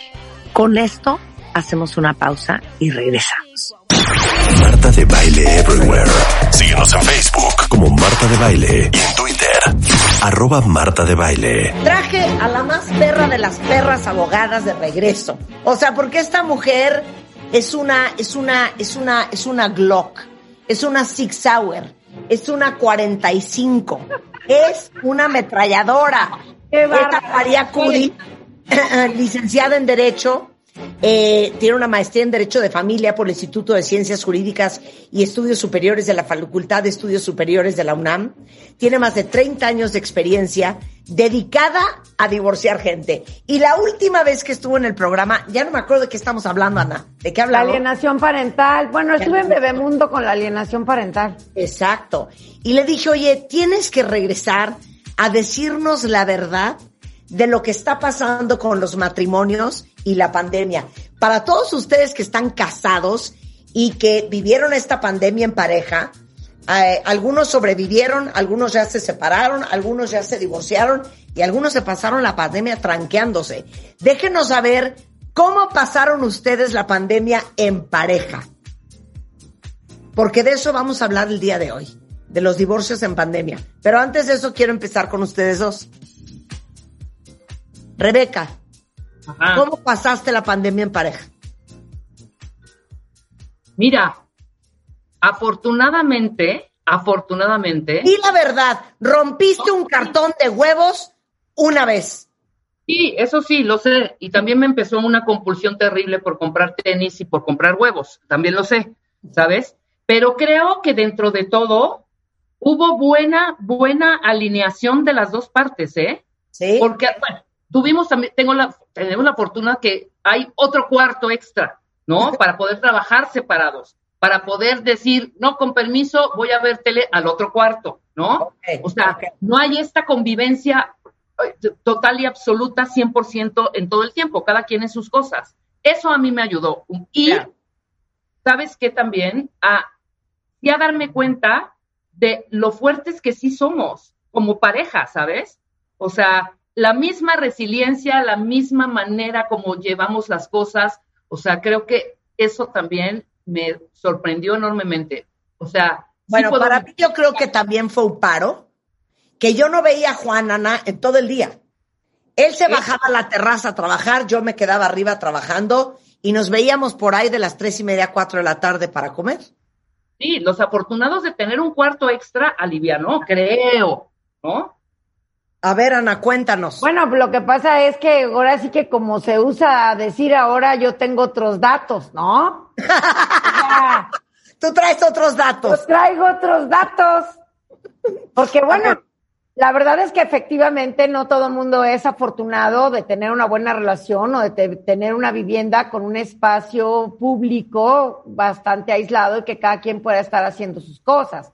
Claro. Hay en donde el comedor, el comedor familiar se convierte en el cuarto de tareas, Zoom de la escuela más oficina de los padres y entonces pues la cosa sí se torna muy terrible el solo hecho de estar en confinamiento, ¿no? Digo, simplemente en diciembre del 2018 se habían reportado 12.174 investigaciones por agresiones domésticas y en marzo del 2020, ya con las medidas de confinamiento, pues, se elevaron a 20.232, ¿no?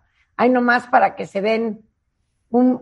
La, la violencia familiar, que era lo que preocupaba muchísimo, aumentó en 24 estados.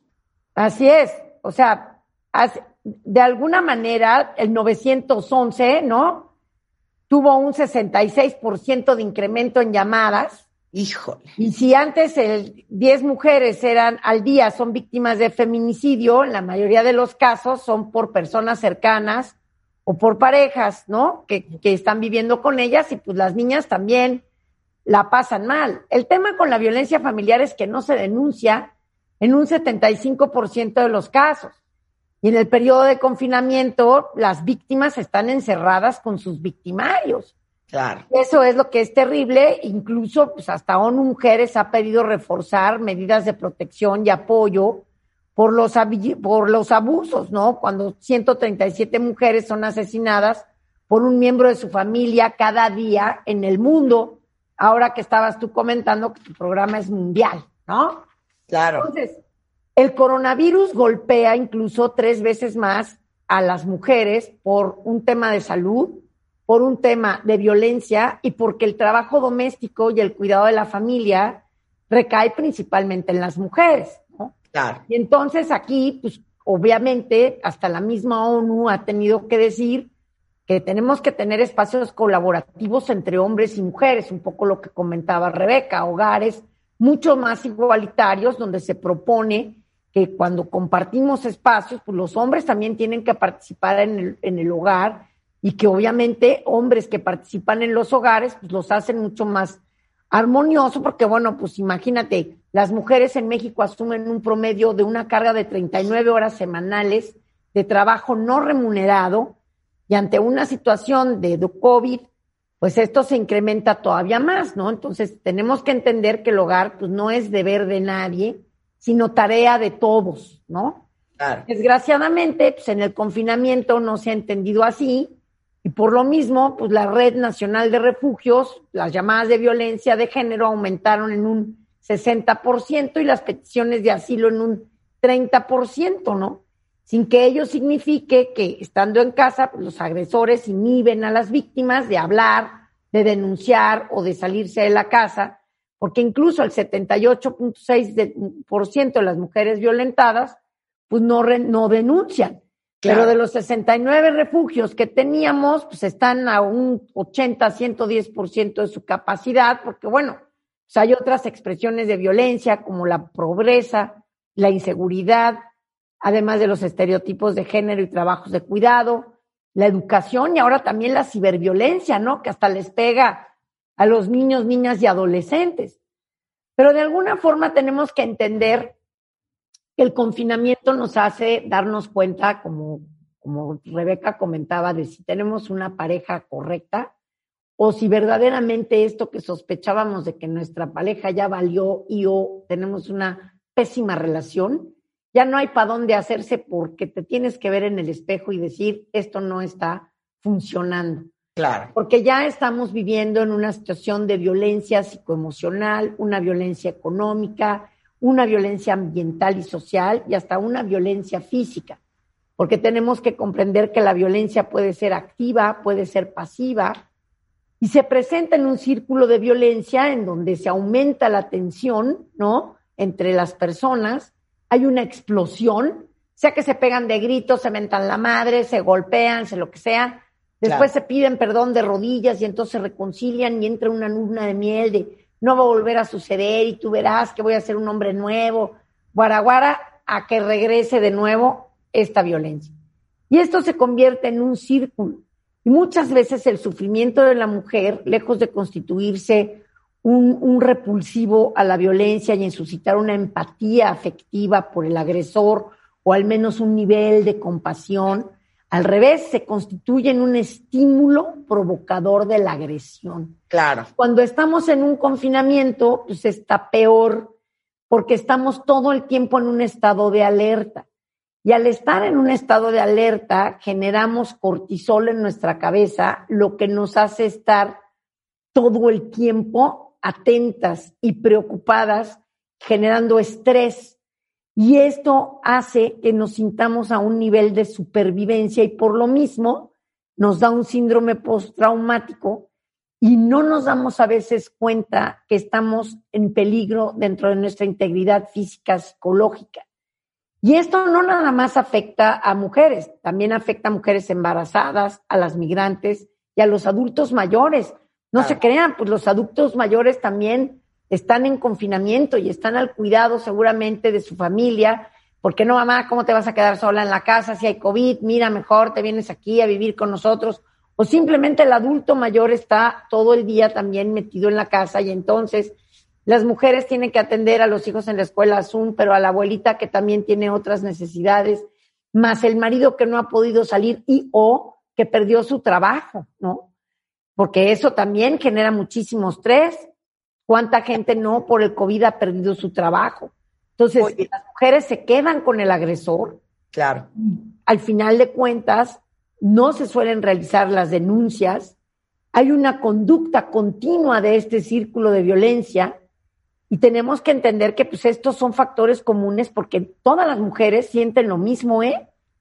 Y las mujeres no solamente son las afectadas, como decíamos, sino que los niños y los jóvenes que se están encontrando en el hogar también son víctimas de esta violencia y también están en un estado de, alerta, también sufren traumas crónicos y también tienen una afectación en su desarrollo neurofisiológico.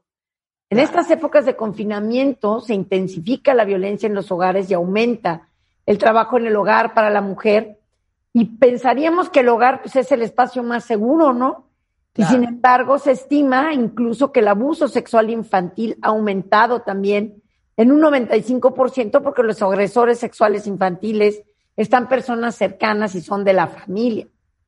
Por lo mismo, pues no podemos minimizar la violencia, tenemos que mantener contacto con familiares y amigos, con redes de apoyo y tener un grupo para tener pues una clave, un emoji en el momento en el que nos están violentando para poder pedir ayuda y hay que tener preparada una bolsa de huida o de emergencia, ¿no? Llamar al 911 incluso de manera anónima y ofrecer el resguardo de la víctima si ustedes están oyendo que hay que hay víctimas, ¿no? Pero bueno, pero dime una cosa, en tu experiencia, Ana, en 30 años, ¿has tenido casos de violencia?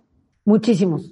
Muchísimos, ok. Muchísimos y desgraciadamente por este cortisol y este estrés que se vive constantemente, muchas veces las mujeres no se dan cuenta que están siendo violentadas. Es importante eh, explicar Piensa en un caso que hayas tenido.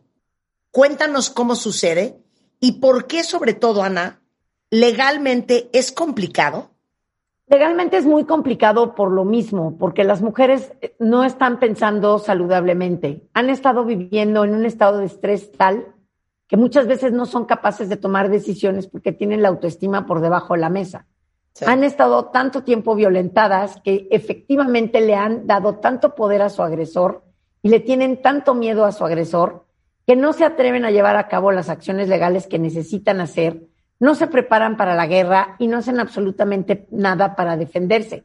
Al revés, todo el tiempo lo están disculpando, todo el tiempo lo están protegiendo. Muchas veces les tengo que decir a mis clientas, oye, pues si tu marido no necesita un abogado, ya te tiene a ti, tú ya lo estás protegiendo, ya lo estás defendiendo tú, porque la primer consigna es no se vaya a enojar, porque en el no se vaya a enojar, ¿no?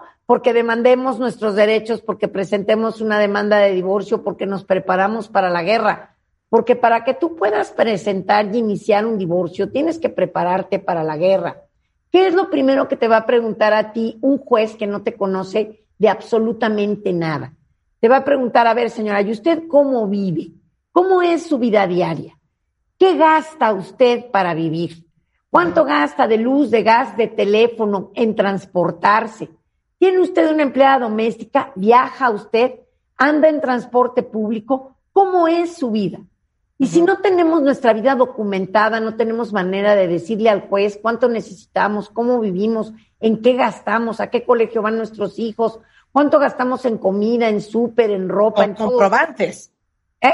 Con comprobantes. comprobantes. Pues sí, a ver, los abogados papelito habla. Aunque sea cibernético, pero papelito habla.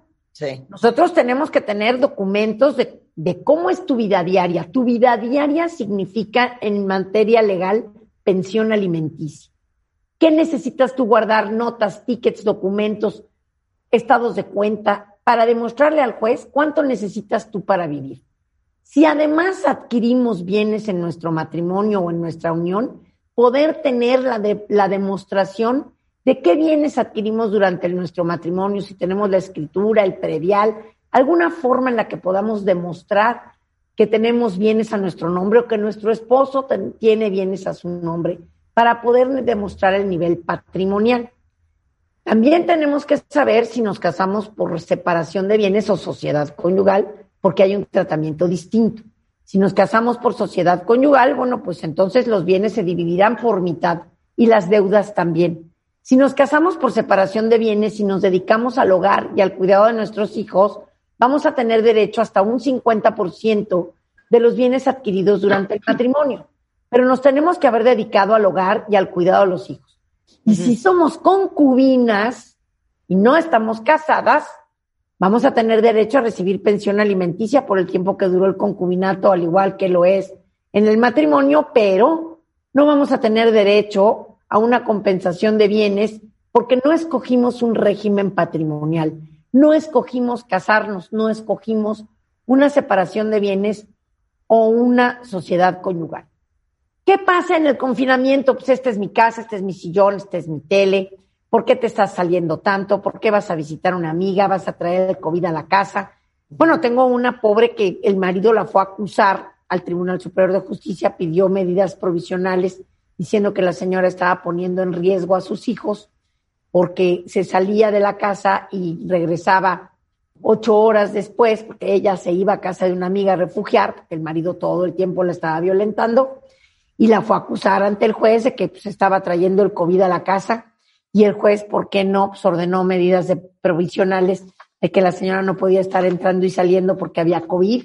Ajá. Entonces, el señor logró así sacarla de la casa con una No. medida provisional Y la señora lo único que estaba haciendo era protegerse a sí misma de las constantes agresiones del marido y prefería que los hijos no estuvieran viendo cómo ellos estaban peleando todo el tiempo. Porque, ¿por qué no? Pues la Suprema Corte de Justicia ya sacó una tesis aislada de jurisprudencia donde dice que tratándose del régimen de visitas entre padres divorciados, pues hay que privilegiar la salud de los chamacos y que, pues, que mejor no salgan, que se queden en su casa, que hablen con el otro progenitor vía Zoom, vía WhatsApp, así como estamos platicando nosotras, y que no vayan y vengan de una casa a la otra y entonces esto autoriza a todos los alienadores parentales que pues es A como que hagan lo que se mayo. ¿no? Claro. Oye, pues hay COVID, pues ya no viste al chamaco, no, pues ahí conéctate en el Zoom y pues ya no te lo presto, como si fueran los niños de la propiedad de uno de los padres, ¿no? Claro, claro. Entonces, el tema COVID ha venido a afectar las convivencias también entre los padres que están en un tema judicial o que tienen un régimen de visitas predeterminado, porque se presta a toda clase de abusos, ¿no? Incluso también, pues hay gente que muda su domicilio porque viven, como comentábamos, en un departamento muy pequeño en donde no hay eh, espacio para todos y entonces se van a casa de la mamá, del papá, del tío, de la prima y entonces, por supuesto, el régimen de visitas que te quedaba a una cuadra, pues ahora resulta que si quieres ir a ver a tus chamacos, pues estás a una hora de distancia y además estás en casa de la hermana, de la tía, de la prima, porque ahí hay jardín, porque ahí hay no sé qué, y entonces los niños juegan con otros niños porque hay jardín, porque ya llegaron todos los sobrinos, pero al papá pues no le permiten ver a los niños, ¿no? Claro. Ya tuve otro en donde el pobre infeliz igual, pues él trabaja y ella también trabaja y entonces ella trabaja, pero ella no le da COVID a la niña, pero él sí, ¿no? Y entonces tú ya no puedes ver a la niña, ya mejor se fue a casa de mi hermana. Oye, no, pero en casa de tu hermana hay cuatro niños más, pues ahí se va a enfermar más la niña, ¿no? Tiene más peligro de contagio y pues entra y sale mucha más gente. No, pues tú ya no, porque estás trabajando y entonces ya no te toca. Entonces, desgraciadamente, esta situación de pandemia, no solamente pues es la, la pandemia en sí, en donde efectivamente es una enfermedad de la que nos podemos morir y que tenemos que tener todas las medidas de protección y todo esto, sino que el COVID ha permitido a las personas violentas a violentar todavía más a través del pretexto del COVID. Claro. Oye, y dime una cosa, y regresando a mi pregunta, eh, ¿por qué es tan difícil comprobar la violencia doméstica legalmente? La violencia doméstica no es que sea difícil comprobarla, es que lo que pasa es que te tienes que someter a estudios psicológicos y psiquiátricos y te tienen que hacer un análisis y un estudio de si tú eres o no una persona violentada. Y para que eso suceda, pues tenemos que promover una demanda, tenemos que presentar una denuncia, tenemos que ir al Centro de Atención a la Violencia Familiar, por ejemplo, al CABI, para presentar nuestra denuncia por violencia. Ahí nos van a hacer los estudios psicológicos para saber si somos o no mujeres violentadas. Incluso ahí hasta te dan terapia, ¿no? Y el chiste es que se denuncie, Marta, porque como decíamos, la mayoría de las mujeres sufren violencia y resulta que no lo, no lo dicen y no, no lo denuncian porque también a la hora de llegar a denunciar, resulta que te tienen tres horas esperando, ¿no? Porque pues, como no te mataron y nada más te insultaron o te golpearon por enésima vez, pues ahí te tienen esperando tres, cuatro horas y entonces la gente se desespera. Muchas veces el Ministerio Público lo primero que pregunta, ¿y ¿cómo venía usted vestida, eh? ¿Y qué fue lo que usted hizo para que esto sucediera? Oiga, pues si no se trata de que ahora resulta que yo tengo la culpa, porque en este círculo de violencia doméstica precisamente todo el tiempo lo que hace es que nos hacen sentir culpables, nos hacen sentir culpables de que nosotros tuvimos la culpa de que la violencia se diera. Si es que lo que pasa es que tú tuviste la culpa porque llegaste tarde, tú tuviste la culpa porque me viste feo, tú tuviste la culpa porque pusiste el mantel amarillo en vez del mantel blanco. Y así sucesivamente, ¿no? O sea, los hombres siempre pretextan que se pasan a molestar porque la otra tiene la culpa de que se hayan molestado, cuando en realidad lo que está sucediendo es una agresión psicológica constante. Claro. Oigan, post pandemia, si están pensando en divorciarse, haya o no haya violencia, ¿qué necesitan preparar? Con Ana María Kudish al regresar, no se vayan.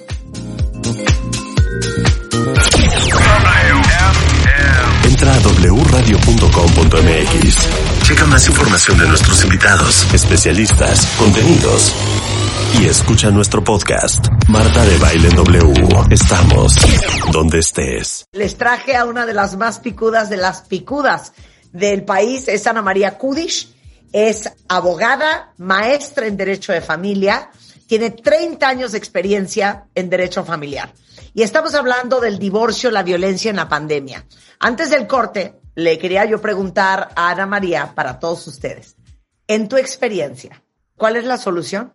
¿Qué les dirías a todas las mujeres que están en esa situación?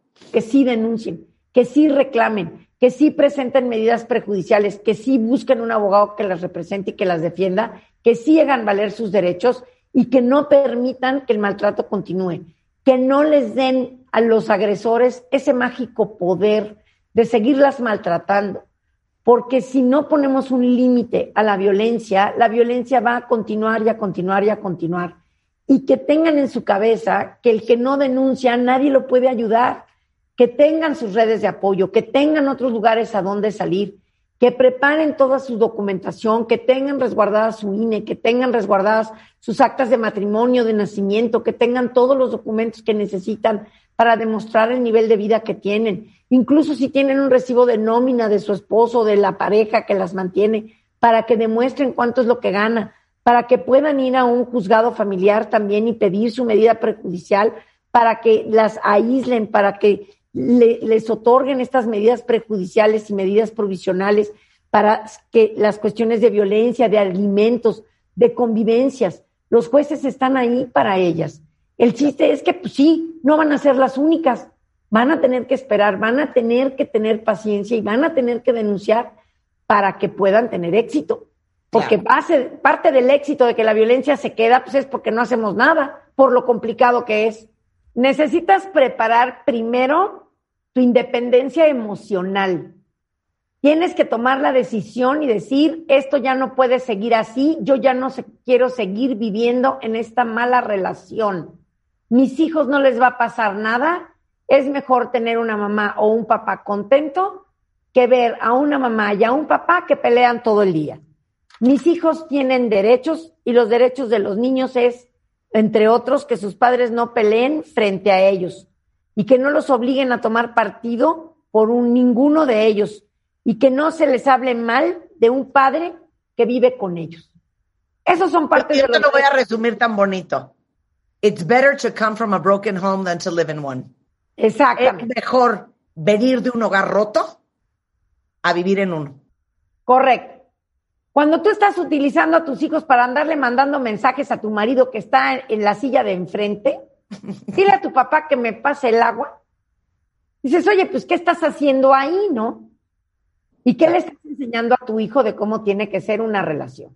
Claro. ¿Cómo te vas a preparar para un divorcio? Porque claramente un divorcio es el rompimiento de un proyecto de vida. Eso es lo que nos duele, el que el proyecto de vida se rompa.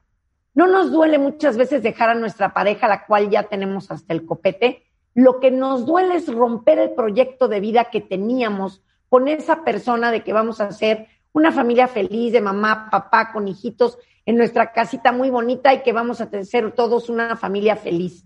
Cuando eso ya no pudo ser este proyecto de vida es lo que nos duele perder. Sí.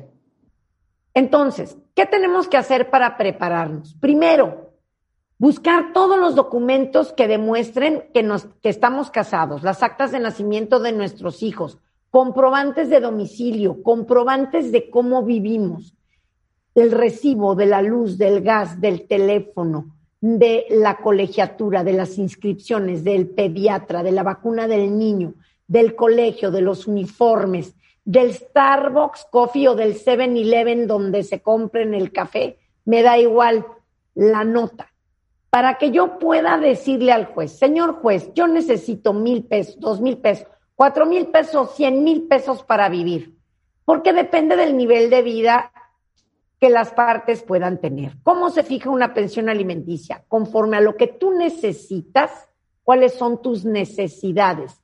Juez, mi necesidad es pagar la gasolina de mi coche porque así he vivido los últimos dos años de vida en común porque mientras yo viví casada, yo tenía un automóvil para transportarme. Pues yo necesito mil pesos para mi transportación porque siempre he ido en transporte público y yo tomo tres, cuatro combis al día y esto es lo que me cuesta transportarme. Así he vivido durante mi vida en común. No podemos pretender que si durante nuestra vida en común nosotros usábamos transporte público, ahora resulta que nuestro esposo está obligado a comprarnos un coche porque como ya nos divorciamos y estamos enojadas, pues ahora queremos nuestro Mercedes, ¿verdad? Pues eso no va a pasar. Siento, siento, siento. Ah, Eso no va a pasar. Ni el viaje a Europa que tanto nos prometieron porque llevamos 20 años de casadas y nos han jurado desde nuestra luna de miel que nos iban a llevar a Europa y no nos llevaron. Y ahora este desgraciado se va a ir con la nueva Europa, que yo puedo entender que estás como almeja con búfalo, ¿no? Retorcida de coraje. Me da mucha pena, pero si tú no ibas a Europa durante tu matrimonio, no te van a llevar cuando te divorcies. No va, o sea, no, no lo vas a poder pedir, vaya. Entonces, vamos a poder pedir como vivíamos durante nuestra vida en común. Entonces, señora, si las agarra güera la cosa y tenemos luces en nuestro cabello, ese salón de belleza nos lo tienen que pagar porque así vivimos. Porque siempre fuimos al manicure y a ponernos luces en el cabello al salón de belleza. Hay salones pero de espérate, belleza. pero espérate. ¿Trabajaras o no trabajaras lo Trabajaras o no lo trabajaras. Es que ese es el tema. Híjole. Cuando los hombres dejan de querer a las mujeres, deciden que las mujeres ya no deben de recibir nada. Y resulta que esa señora es la madre de sus hijos y que tiene que ir bien vestida a recogerlos a la escuela. Que si No, y que se dedicó a estar con ellos, punto. Por eso, si tú te haces manicure una vez a la semana y tu marido siempre te lo pagó, no hay razón para que no te lo pague. Todas usamos nuestro rímel y todas usamos nuestro maquillaje. Unas gastamos una fortuna y otras gastamos menos, a según. Pero todas traemos nuestros, nuestros ojitos maquillados y nuestro lipstick y nuestras cosas para vernos bien y presentables. Entonces, cada quien dentro de su nivel de vida y de sus posibilidades económicas. Como te comentaba ahorita hace rato, Marta, si tú vendes paletas en un carrito de paletas, pues seguramente te van a fijar una pensión de 680 pesos. Pero si tú trabajas para Kimberly Clark, Colgate de México, Bayer, etcétera, y tienes un sueldazo, pues seguramente te van a fijar un 50% de tu sueldo o un 20% por persona o un 15% por persona. Hasta un 60% de tu sueldo te pueden fijar para mantener a tu familia. Desde luego que te van a dejar un 40% o un 30% al señor para que viva, porque pues él también tiene que vivir, también tiene que comer.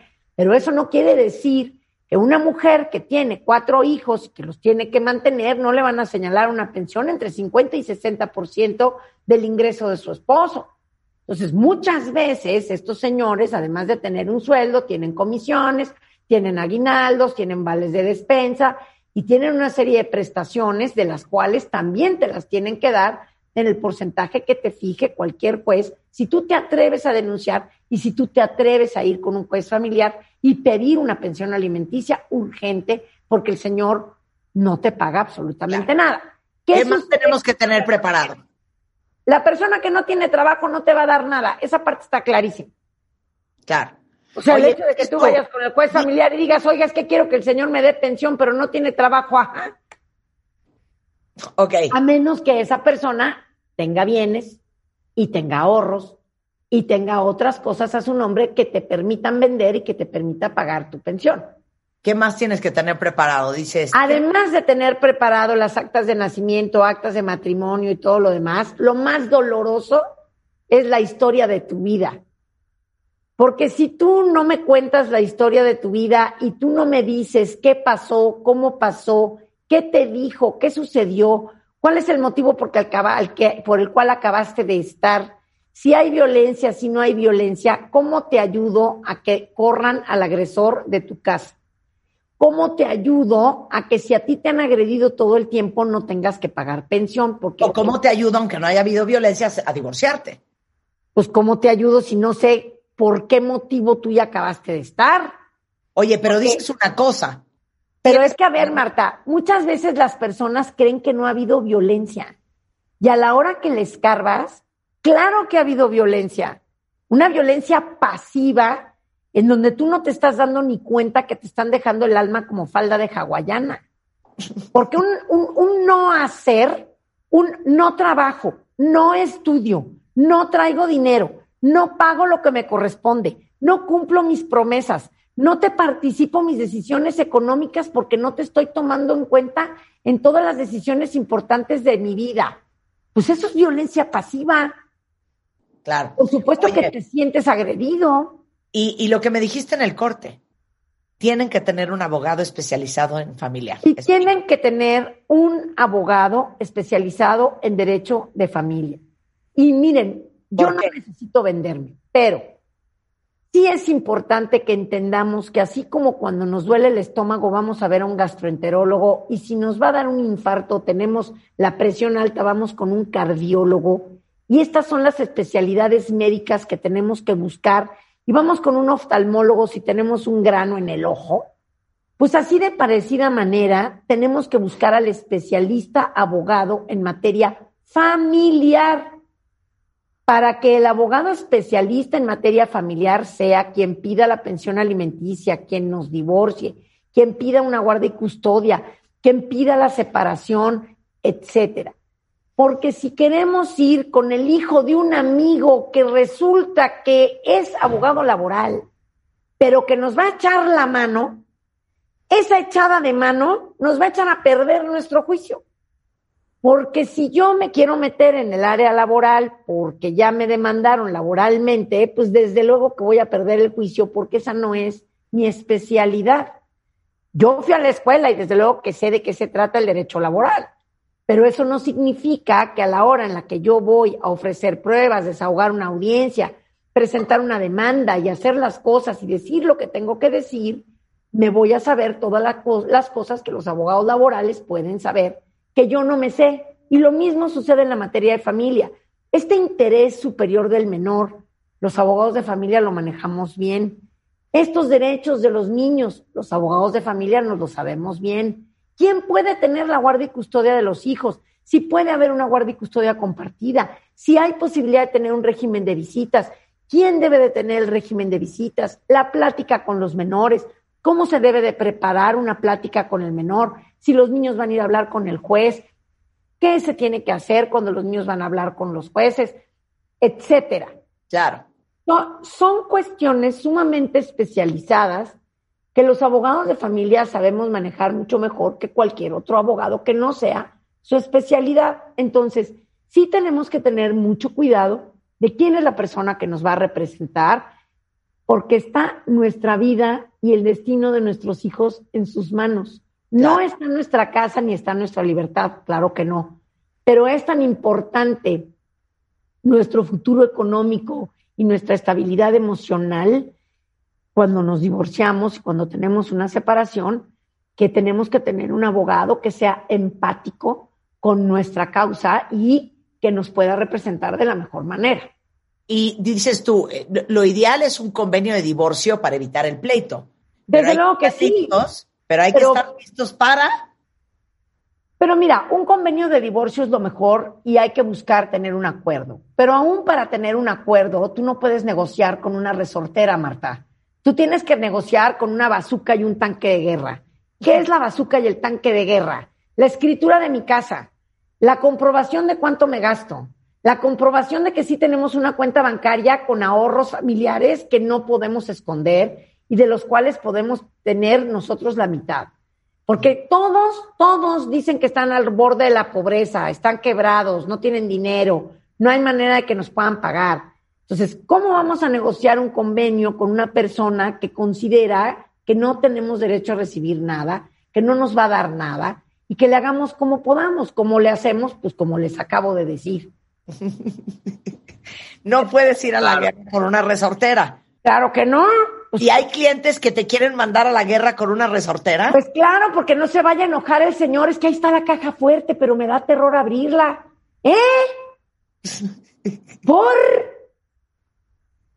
Claro, claro. Oye, eh, dices al final, hay que estar listos a veces para un divorcio judicial que va a ser largo, doloroso y caro. Así es. Caro en todos sentidos, por los honorarios que van a tener que pagar a los, a los abogados y porque no van a recibir el dinero que deben de recibir de manera inmediata. Lo van a tener que recibir cuando el juez lo determine, cuando se fijen las medidas provisionales y cuando nos fijen una pensión definitiva en beneficio nuestro y de nuestros hijos. Entonces, hay que tener la fortaleza emocional de sí denunciar, sí continuar, sí demandar y sí pedir. Porque si nos quedamos esperando a que Dios nuestro Señor, que nos otorga un libre albedrío para que podamos decidir sobre nuestra vida, nos llene de dinero, no va a pasar. Eso no va a pasar. Claro.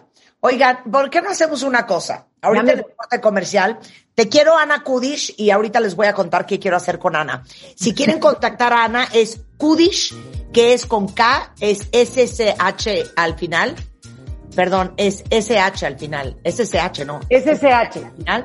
Abogado.com.mx eh, Kudish-abogados en Instagram y ahorita les paso en Twitter el teléfono para todos los que lo quieren consultar. Corre, sé que tienes que enlazarte a otra. Muchas gracias a todos. Gracias por haberme escuchado. Sus órdenes. Bye. Esto. Oigan, si necesitan contactar a Ana, eh, ahorita les paso todos los datos en ah, mi Twitter. Igualmente en martadebaile.com, ahí está toda la información de Ana. Es una de las abogadas más picudas que, hay en México, si no es que la más picuda.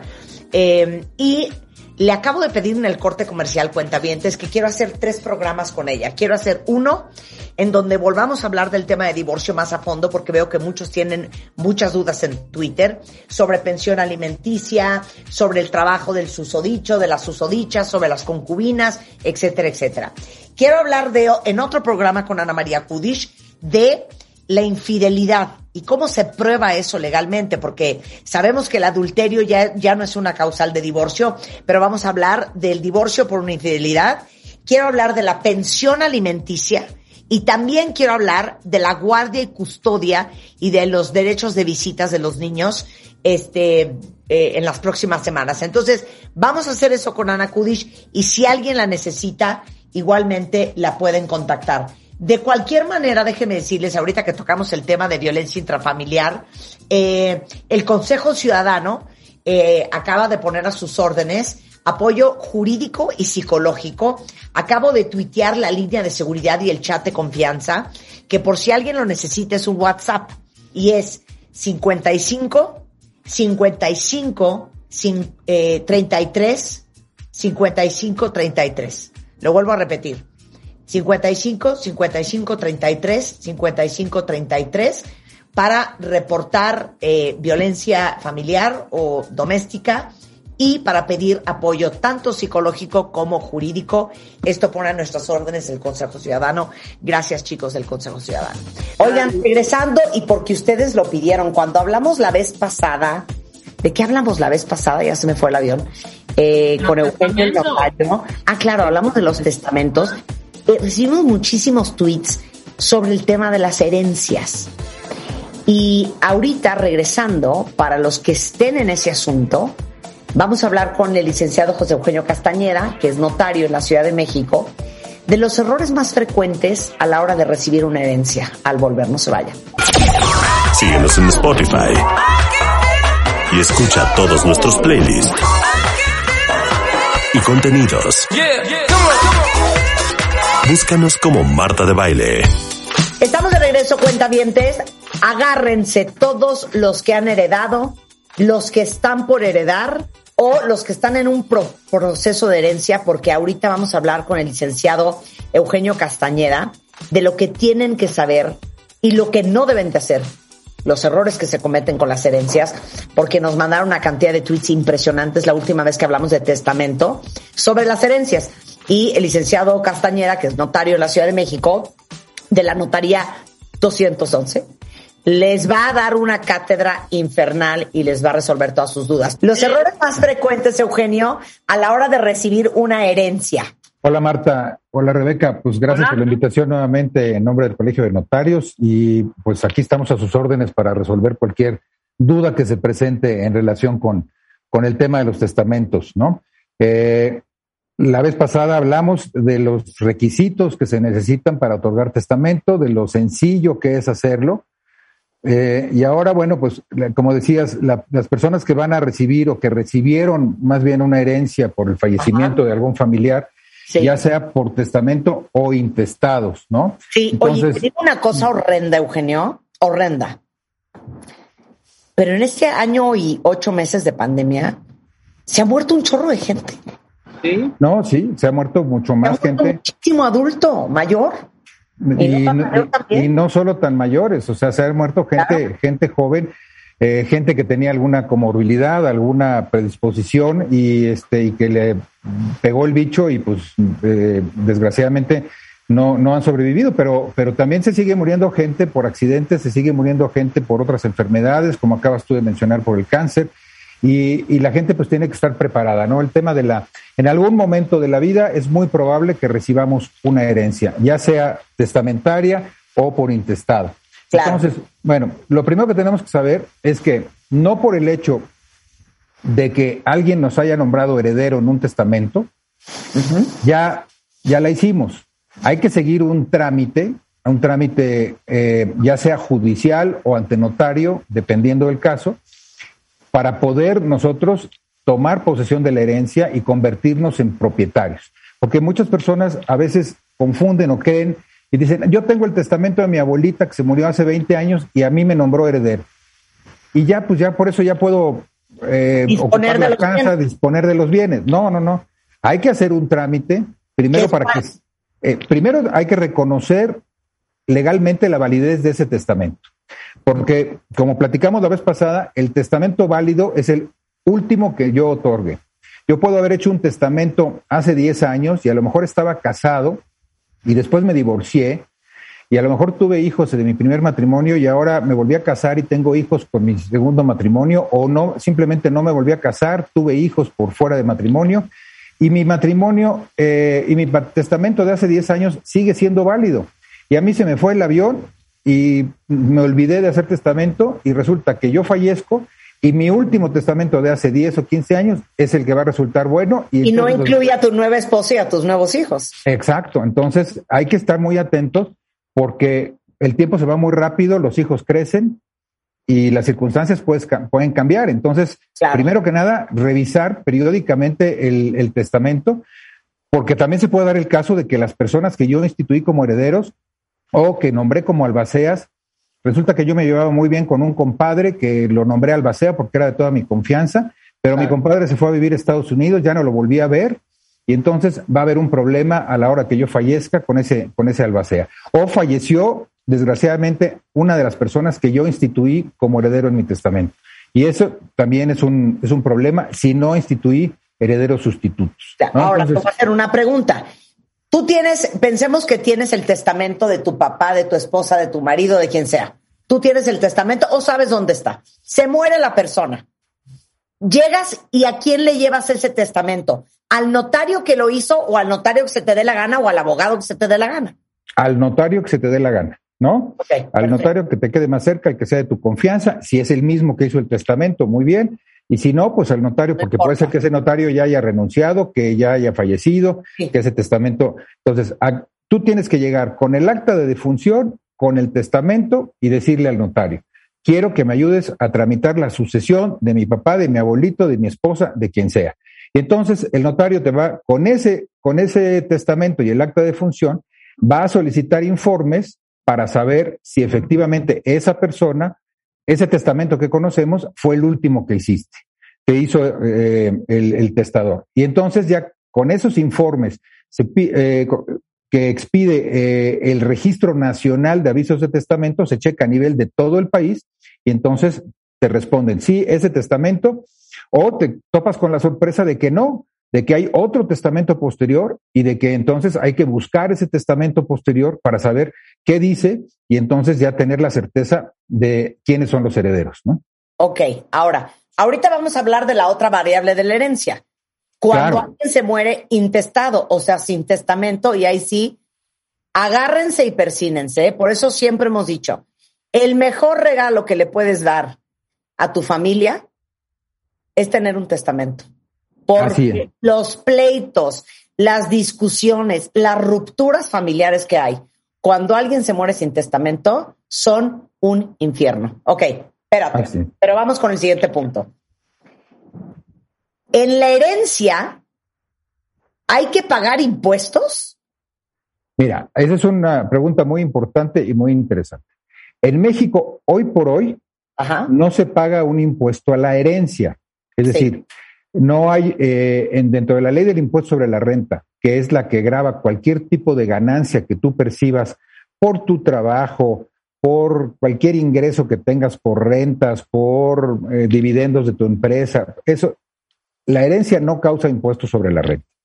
En otros países sí. Es más, hay muchos países donde se causan impuestos sobre la renta y los impuestos pueden llegar hasta el 50% del valor de, de, lo que heredes. Pero en México, hoy por hoy, no se causa un impuesto sobre la renta. Y ese, eh, eh, esto es muy ventajoso porque si se causara ese impuesto sobre la renta, muchas de las eh, trámites de herencia se detendrían porque mucha gente no tiene liquidez para poder, no podría tener liquidez para pagar los impuestos. Pero lo que sí se causa es el impuesto sobre adquisición de bienes inmuebles o el impuesto que en algunos estados se llama de traslado de dominio, cuando tú heredas un inmueble, pero no lo pagas por el hecho de heredarlo, sino lo pagas por el hecho de adquirirlo. Es el mismo impuesto que se paga cuando tú compras una casa, cuando te donan una casa, cuando te sacas una eh, casa en una rifa o por cualquier otro medio tú adquieres un inmueble. Entonces, ese impuesto se causa por el hecho de la transmisión de la propiedad del inmueble, ya se trate de un terreno, ya se trate de un departamento, se trate de una casa, es el impuesto por adquisición de inmuebles pero no deriva eh, de la herencia propiamente, sino del hecho de adquirir un inmueble por el título que tú quieras. Claro. Ok, ahí te va otra variable. ¿Qué pasa si te heredan, aceptas la herencia, estás obligado a pagar, por ejemplo, las deudas del difunto? Mira, esa también es una pregunta muy común. Hay un, concepto eh, jurídico que se llama el beneficio de inventario. Las herencias se aceptan a beneficio de inventario. ¿Y esto qué quiere decir? Que cuando vamos a recibir una herencia, el albacea tiene que hacer un inventario de los bienes y este inventario es como un balance de una empresa. Se tienen que inventariar tanto los activos, es decir, los bienes que yo voy a recibir, como los pasivos que eventualmente hubiera tenido el autor de la sucesión, es decir, la persona fallecida haya o no haya hecho testamento. Entonces, se hace un inventario y dices, yo voy a recibir bienes que valen 100, pero mi abuelito o mi papá debía 150. Entonces, yo estoy obligado a pagar hasta los 100. Y si ya no alcanza para pagar los otros 50, pues mala suerte para los acreedores. Pero yo no estoy obligado a poner de mi dinero una cantidad adicional para eh, cubrir las deudas que haya dejado mi abuelito. Entonces, ese es el beneficio de inventario. Si alcanza para pagar las deudas, si yo recibo 100, mi abuelito debía 20, pues ya nada más me van a quedar 80. Sí. Pero si él debía más y hay documentos que acrediten esa deuda, un crédito hipotecario, un pagaré, eh, un contrato de préstamo, cualquier cosa, entonces pago hasta donde me alcance lo que me dejó mi abuelito y hasta ahí. Pero entonces te quedas sin nada. Pues sí, ya te quedas sin nada. O sea, tú aceptas la herencia y en principio no sabes cuánto hay, ¿no? A lo mejor tú crees que tu abuelito era un ricachón y este y que tenía una gran casota y que tenía un rancho y que tenía dinero en el banco y aceptas la herencia. Pero en el momento en que aceptas la herencia, pues resulta que se enteran todos sus acreedores que él falleció y entonces se presentan contigo, acreditan debidamente que efectivamente no les había pagado y entonces pues tú tienes que pagarles con esos bienes. Si te queda un remanente, pues entonces ya la hiciste. Pero si no te queda un remanente, pues entonces adiós y ya pues le mandarás a hacer unas misas a tu abuelito y se acabó. Pero digamos que no es lo, no es lo común, ¿no? Muchas deudas, por ejemplo, si tú tienes un crédito hipotecario sobre tu casa, hay un seguro que dice que si tú falleces, el seguro, el crédito queda, queda cubierto automáticamente. Entonces, no hay que preocuparse tanto, tanto por eso, ¿no? Y además, pues los, los adeudos deben estar debidamente documentados y acreditados para que te puedan exigir el pago, ¿no? Claro. Hay algo que no entendemos, Eugenio. ¿Qué pasa si en un testamento nombraste a tus herederos, pero no nombraste herederos sustitutos? Explica, bueno. explica cómo se puede dar ese caso. Bueno, mira, puede ser, si no recibiste una adecuada asesoría eh, o no te dio la gana, simplemente dijiste, se lo dejo a mis hijos por partes iguales, ¿no? Y entonces no nombras herederos sustitutos y resulta que sucede una desgracia, un terremoto y tus hijos fallecen. Y entonces no nombraste herederos sustitutos. ¿Qué va a pasar? Que entonces va a ocurrir como si no hubieras hecho testamento. La herencia se va a volver intestamentaria. Y entonces, ya no va a tener. Queda? Y entonces los van a, eh, si tuviste nietos, pues qué buena suerte, van a heredar los nietos la parte de tus hijos fallecidos. O no hay nietos. Pero si no hay nietos, te vas a ir a los parientes más próximos, que pueden ser tus papás si todavía viven, tu esposa si es que sobrevivió, tus, eh, no hay nietos, tus hermanos, tus medios hermanos, y así sucesivamente hasta el cuarto grado. Entonces, si yo hago un testamento contigo, tú siempre me dirías, ah, muy bien que le heredes todo a tus hijas. Si tus hijas no están vivas, ¿quién va a heredar? Exacto. Y ahí tengo que decir mi hermana Eugenia, mi hermano Roberto, o todos mis hermanos en partes iguales, ¿no? Sí, o dices, se lo quiero ¿O dejar a sabes alguien- qué? Mi Rebeca Mangas. Claro que sí. Ah, Claro. Eso, ¿por qué no? También, mira, esa es una de las ventajas que existen en México y que a lo mejor no lo mencionamos la vez pasada. En México existe lo que se llama la libre testamentifacción, es decir, tienes absoluta libertad para tú heredar a quien te dé la gana, ya sea a tu familia o a, a una institución o a tu comadre o a tu amiga Rebeca. Bueno, las historias de, no hombre, la viejita dorada con una casa que te mueres, se la dejó a las carmelitas descalzas. Sí, puede ser. Ahora, solamente tienes obligación de dejarle alimentos a las personas que en un momento dado pudieran tener derecho a ellos. Por ejemplo, si tú tenías hijos menores de edad y nombraste a Rebeca como tu heredera, ah, no, pues entonces ahí sí va a haber un freno y iban a decir, oye, espérame tantito, de- tenías que haber dejado alimentos a tus hijos menores de edad o a tus hijos incapaces o a tu papá que ya estaba enfermo y no tenía con qué mantenerse. En ese caso hay una limitación, pero eh, en lo demás tú le puedes dejar a las Carmelitas Descalzas, a la Asociación Protectora de Animales, a la Cruz Roja o a quien te dé la gana. Claro. Oye, a ver, una pregunta. Te mueres sin hacer testamento. Tienes esposo o esposa y tienes hijos. ¿Cómo se reparte esa herencia? Ok.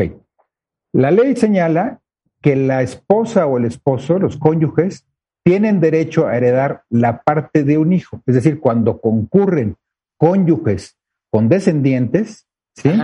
si yo tuve tres hijos y esposa, se va a repartir entre cuatro. O sea, mi Cuatro esposa, partes iguales. cuatro partes iguales, con una salvedad. Si mi esposa tiene bienes propios, ¿sí? Y esos bienes propios rebasan la porción que le hubiera tocado como hijo, entonces no hereda. Entonces nada más heredan los hijos.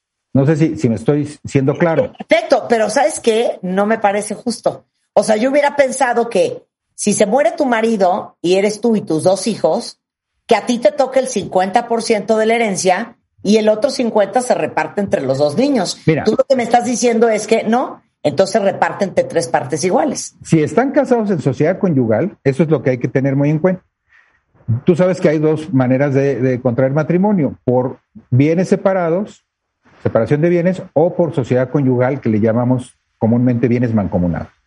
Si yo me morí, yo fallecí y estaba casado en sociedad conyugal, la mitad de todo lo que tenía ya es de mi esposa.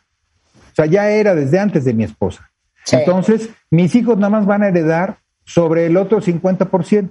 Ya, ya. Entonces, si, si compramos la casa ya estando casados, la mitad ya es de mi esposa, entonces ella ya no hereda y solamente el 50% que me correspondía a mí le va a tocar a mis hijos. Entonces, eso equilibra. Pero si están casados en separación de bienes, solamente que ella, partes iguales, y, pero si ella tenía bienes, porque ella a su vez heredó de su mamá o heredó de su abuelito y tiene bienes propios que igualan o superan la porción de uno de los hijos, entonces ya no le corresponde heredar y nada más se reparte entre los hijos. Oye, Eugenio y yo, cuentavientes, no les podemos suplicar más de lo que ya les hemos suplicado, que hagan un testamento. Me da idéntico si ustedes dicen, es que ¿para qué voy a hacer un testamento si yo no tengo nada? Es que hasta el perro lo deberían de, de- de poder heredar, ¿no? Quiero que mi perro se lo quede tal, o quiero Claro. que mi coche se lo quede fulano, o quiero que mi colección de CDs los tenga mi prima que ama la música. Aunque ustedes crean que no tienen nada, sí tienen, sí tienen cuentavientes. Y les voy a decir por qué. Les voy a leer el caso que me acaba de llegar en Twitter del clásico ejemplo de lo que pasa cuando alguien se muere sin testamento. Dice una cuentaviente, mi suegra se murió hace tres años, solo quedan dos hijos y se pelearon. Y la hermana ya se metió a la casa que heredó la mamá a los dos hijos. Entonces, el hermano está furioso porque la hermana se metió a la casa que seguramente él quería vender y repartir en partes iguales. Y ahora al hermano, si me corrige Eugenio, no le queda más de otra que demandar a su hermana por despojo y hacer un proceso legal del infierno. Así es. Él tiene que iniciar al- alguna acción legal. Primero, no necesariamente tiene que ser una denuncia por despojo. El despojo es un delito, ¿no? Porque habría que ver si ella ya vivía ahí con la mamá o si fue y se metió o de qué manera llegó a tomar posesión de la casa. Pero si él puede obligarla a vender la casa, tiene que a, iniciar una acción de división de la copropiedad o división de la cosa común, porque nadie, de acuerdo a la ley, está obligado a permanecer en la indivisión. Entonces, pero sí va a tener que seguir un procedimiento legal, va a tener que contratar un abogado, va a tener que demandar a la, a la, a la, a la hermana, va a tener que exigirle la desocupación y, entrega de la casa, y entonces sí van a tener que repartirse eh, el precio de la casa una vez que lo vendan. Pero sí, esa situación va a derivar en un conflicto legal que tiene solución, pero va a implicar gastos, pago de abogados, un juicio que no sabemos cuánto vaya a tardar. La, eh, la hermana seguramente se va a intentar defenderse y va a decir que su mamá le dejó la casa para que ella la habitara mientras quisiera o alguna cosa así. Y siempre va a ser un problema. Entonces siempre hay que dejar las cosas en claro. Y esto es más común, se presenta eh, más comúnmente de lo que uno, de lo que uno puede imaginar.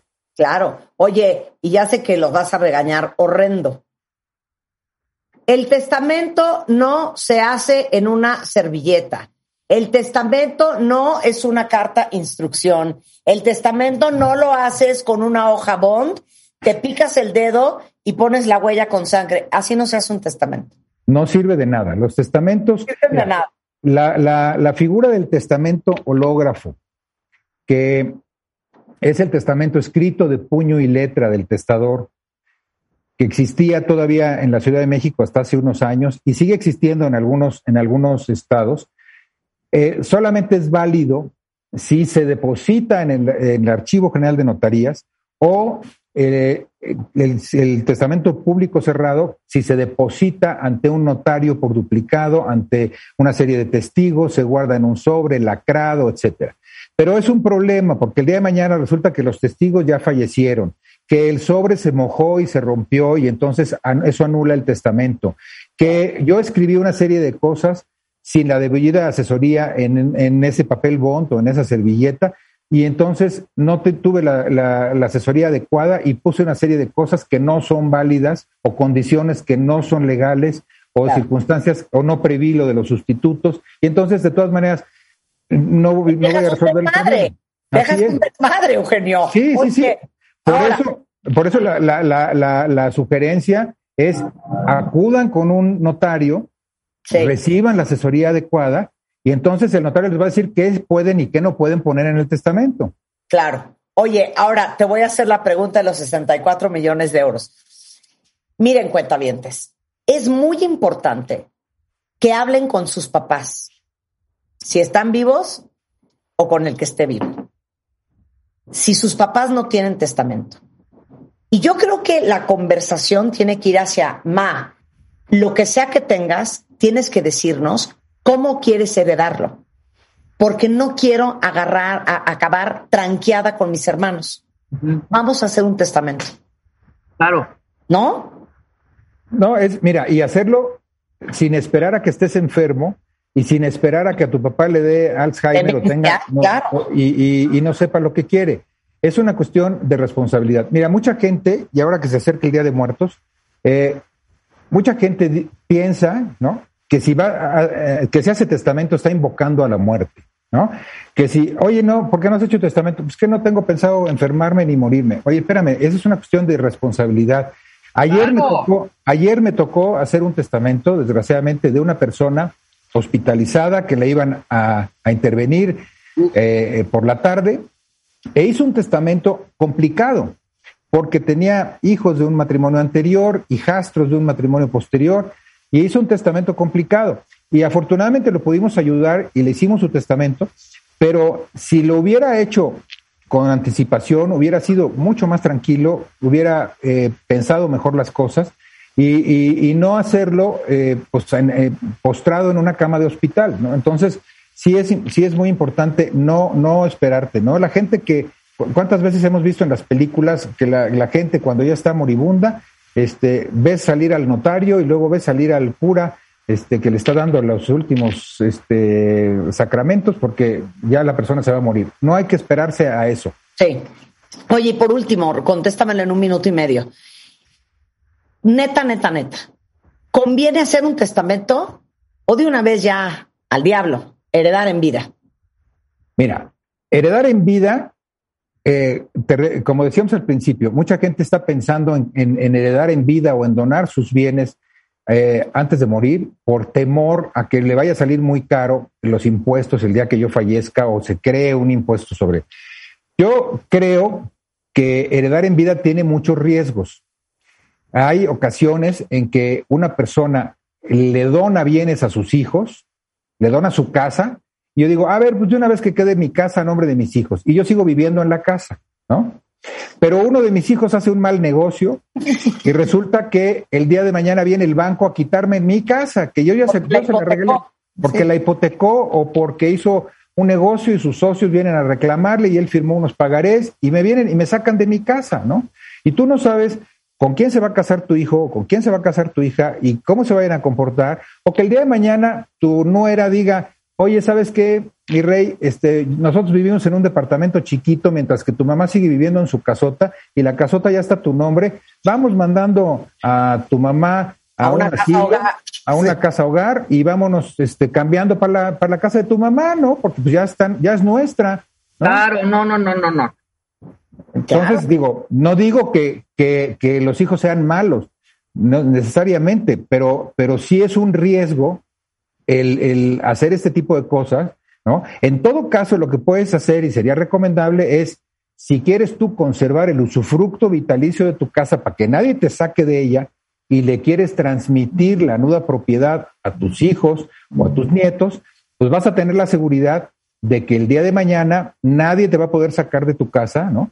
E incluso si tú te quieres salir de tu casa y la quieres rentar, las rentas van a seguir siendo tuyas y solamente el día que fallezcas y termine de usufructo vitalicio, en ese caso ya tus hijos o tus nietos o quienes sean los titulares de la nuda propiedad se van a poder quedar con ella, pero mientras tanto tú vas a vivir seguro. Bueno, necesitan a Eugenio en su vida, cuentavientes. ¿Ok? Entonces ahí les va. Es Eugenio Casta en Twitter, Colegio de Notarios, por si quieren ver un notario fuera de la Ciudad de México que les quede más cómodo. Pero Eugenio es la notaría 211 en la Ciudad de México y ahí les ve el teléfono. 55 56 01 21 05. Bueno, y si me de Eugenio, ahí se juntan con él, le lloran, le cuentan, le explican y él les Oye, resuelve. Marta, nada más déjame decirte, el teléfono del Colegio de Notarios es el 55 55 11 18 19. Por si lo me pudieras también tuitearlo, 55 55 11 18 19. Y ahí pueden también buscar a cualquier miembro del Colegio de Notarios, notario o notaria, que los atienda. Así que eh, acudan al, al Colegio de Notarios.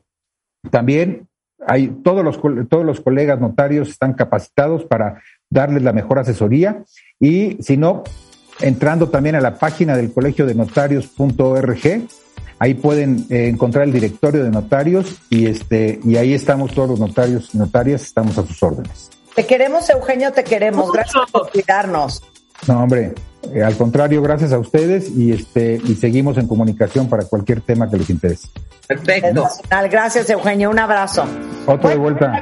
Con esto nos vamos de regreso mañana en punto de las 10 de la mañana. Pásenla muy bien el resto de la tarde. Tenemos mucho más. Todo el día en W Radio. Bye. I eat my dinner in my bathtub. Then I go to sex clubs, watching freaky people getting it on. And it doesn't make me nervous. If anything, I'm restless. Yeah, I've been around and I've seen it all. I get Este mes, en Revista MOA, y de irnos, ¿cómo nos va a ir en el 2022? Oscar Soto, nuestro astrólogo de cabecera, nos dice qué energías vienen y lo que te depara el año que entra según tu signo. Además, adopta la dieta del 80-20 y no vuelvas a rebotar jamás. Te decimos qué te conviene hacer con tu aguinaldo y todo lo que puedes hacer para rejuvenecer tu cerebro. MOA Invierno, una edición para cerrar y empezar el año con todo. Una revista de Marta de Baile.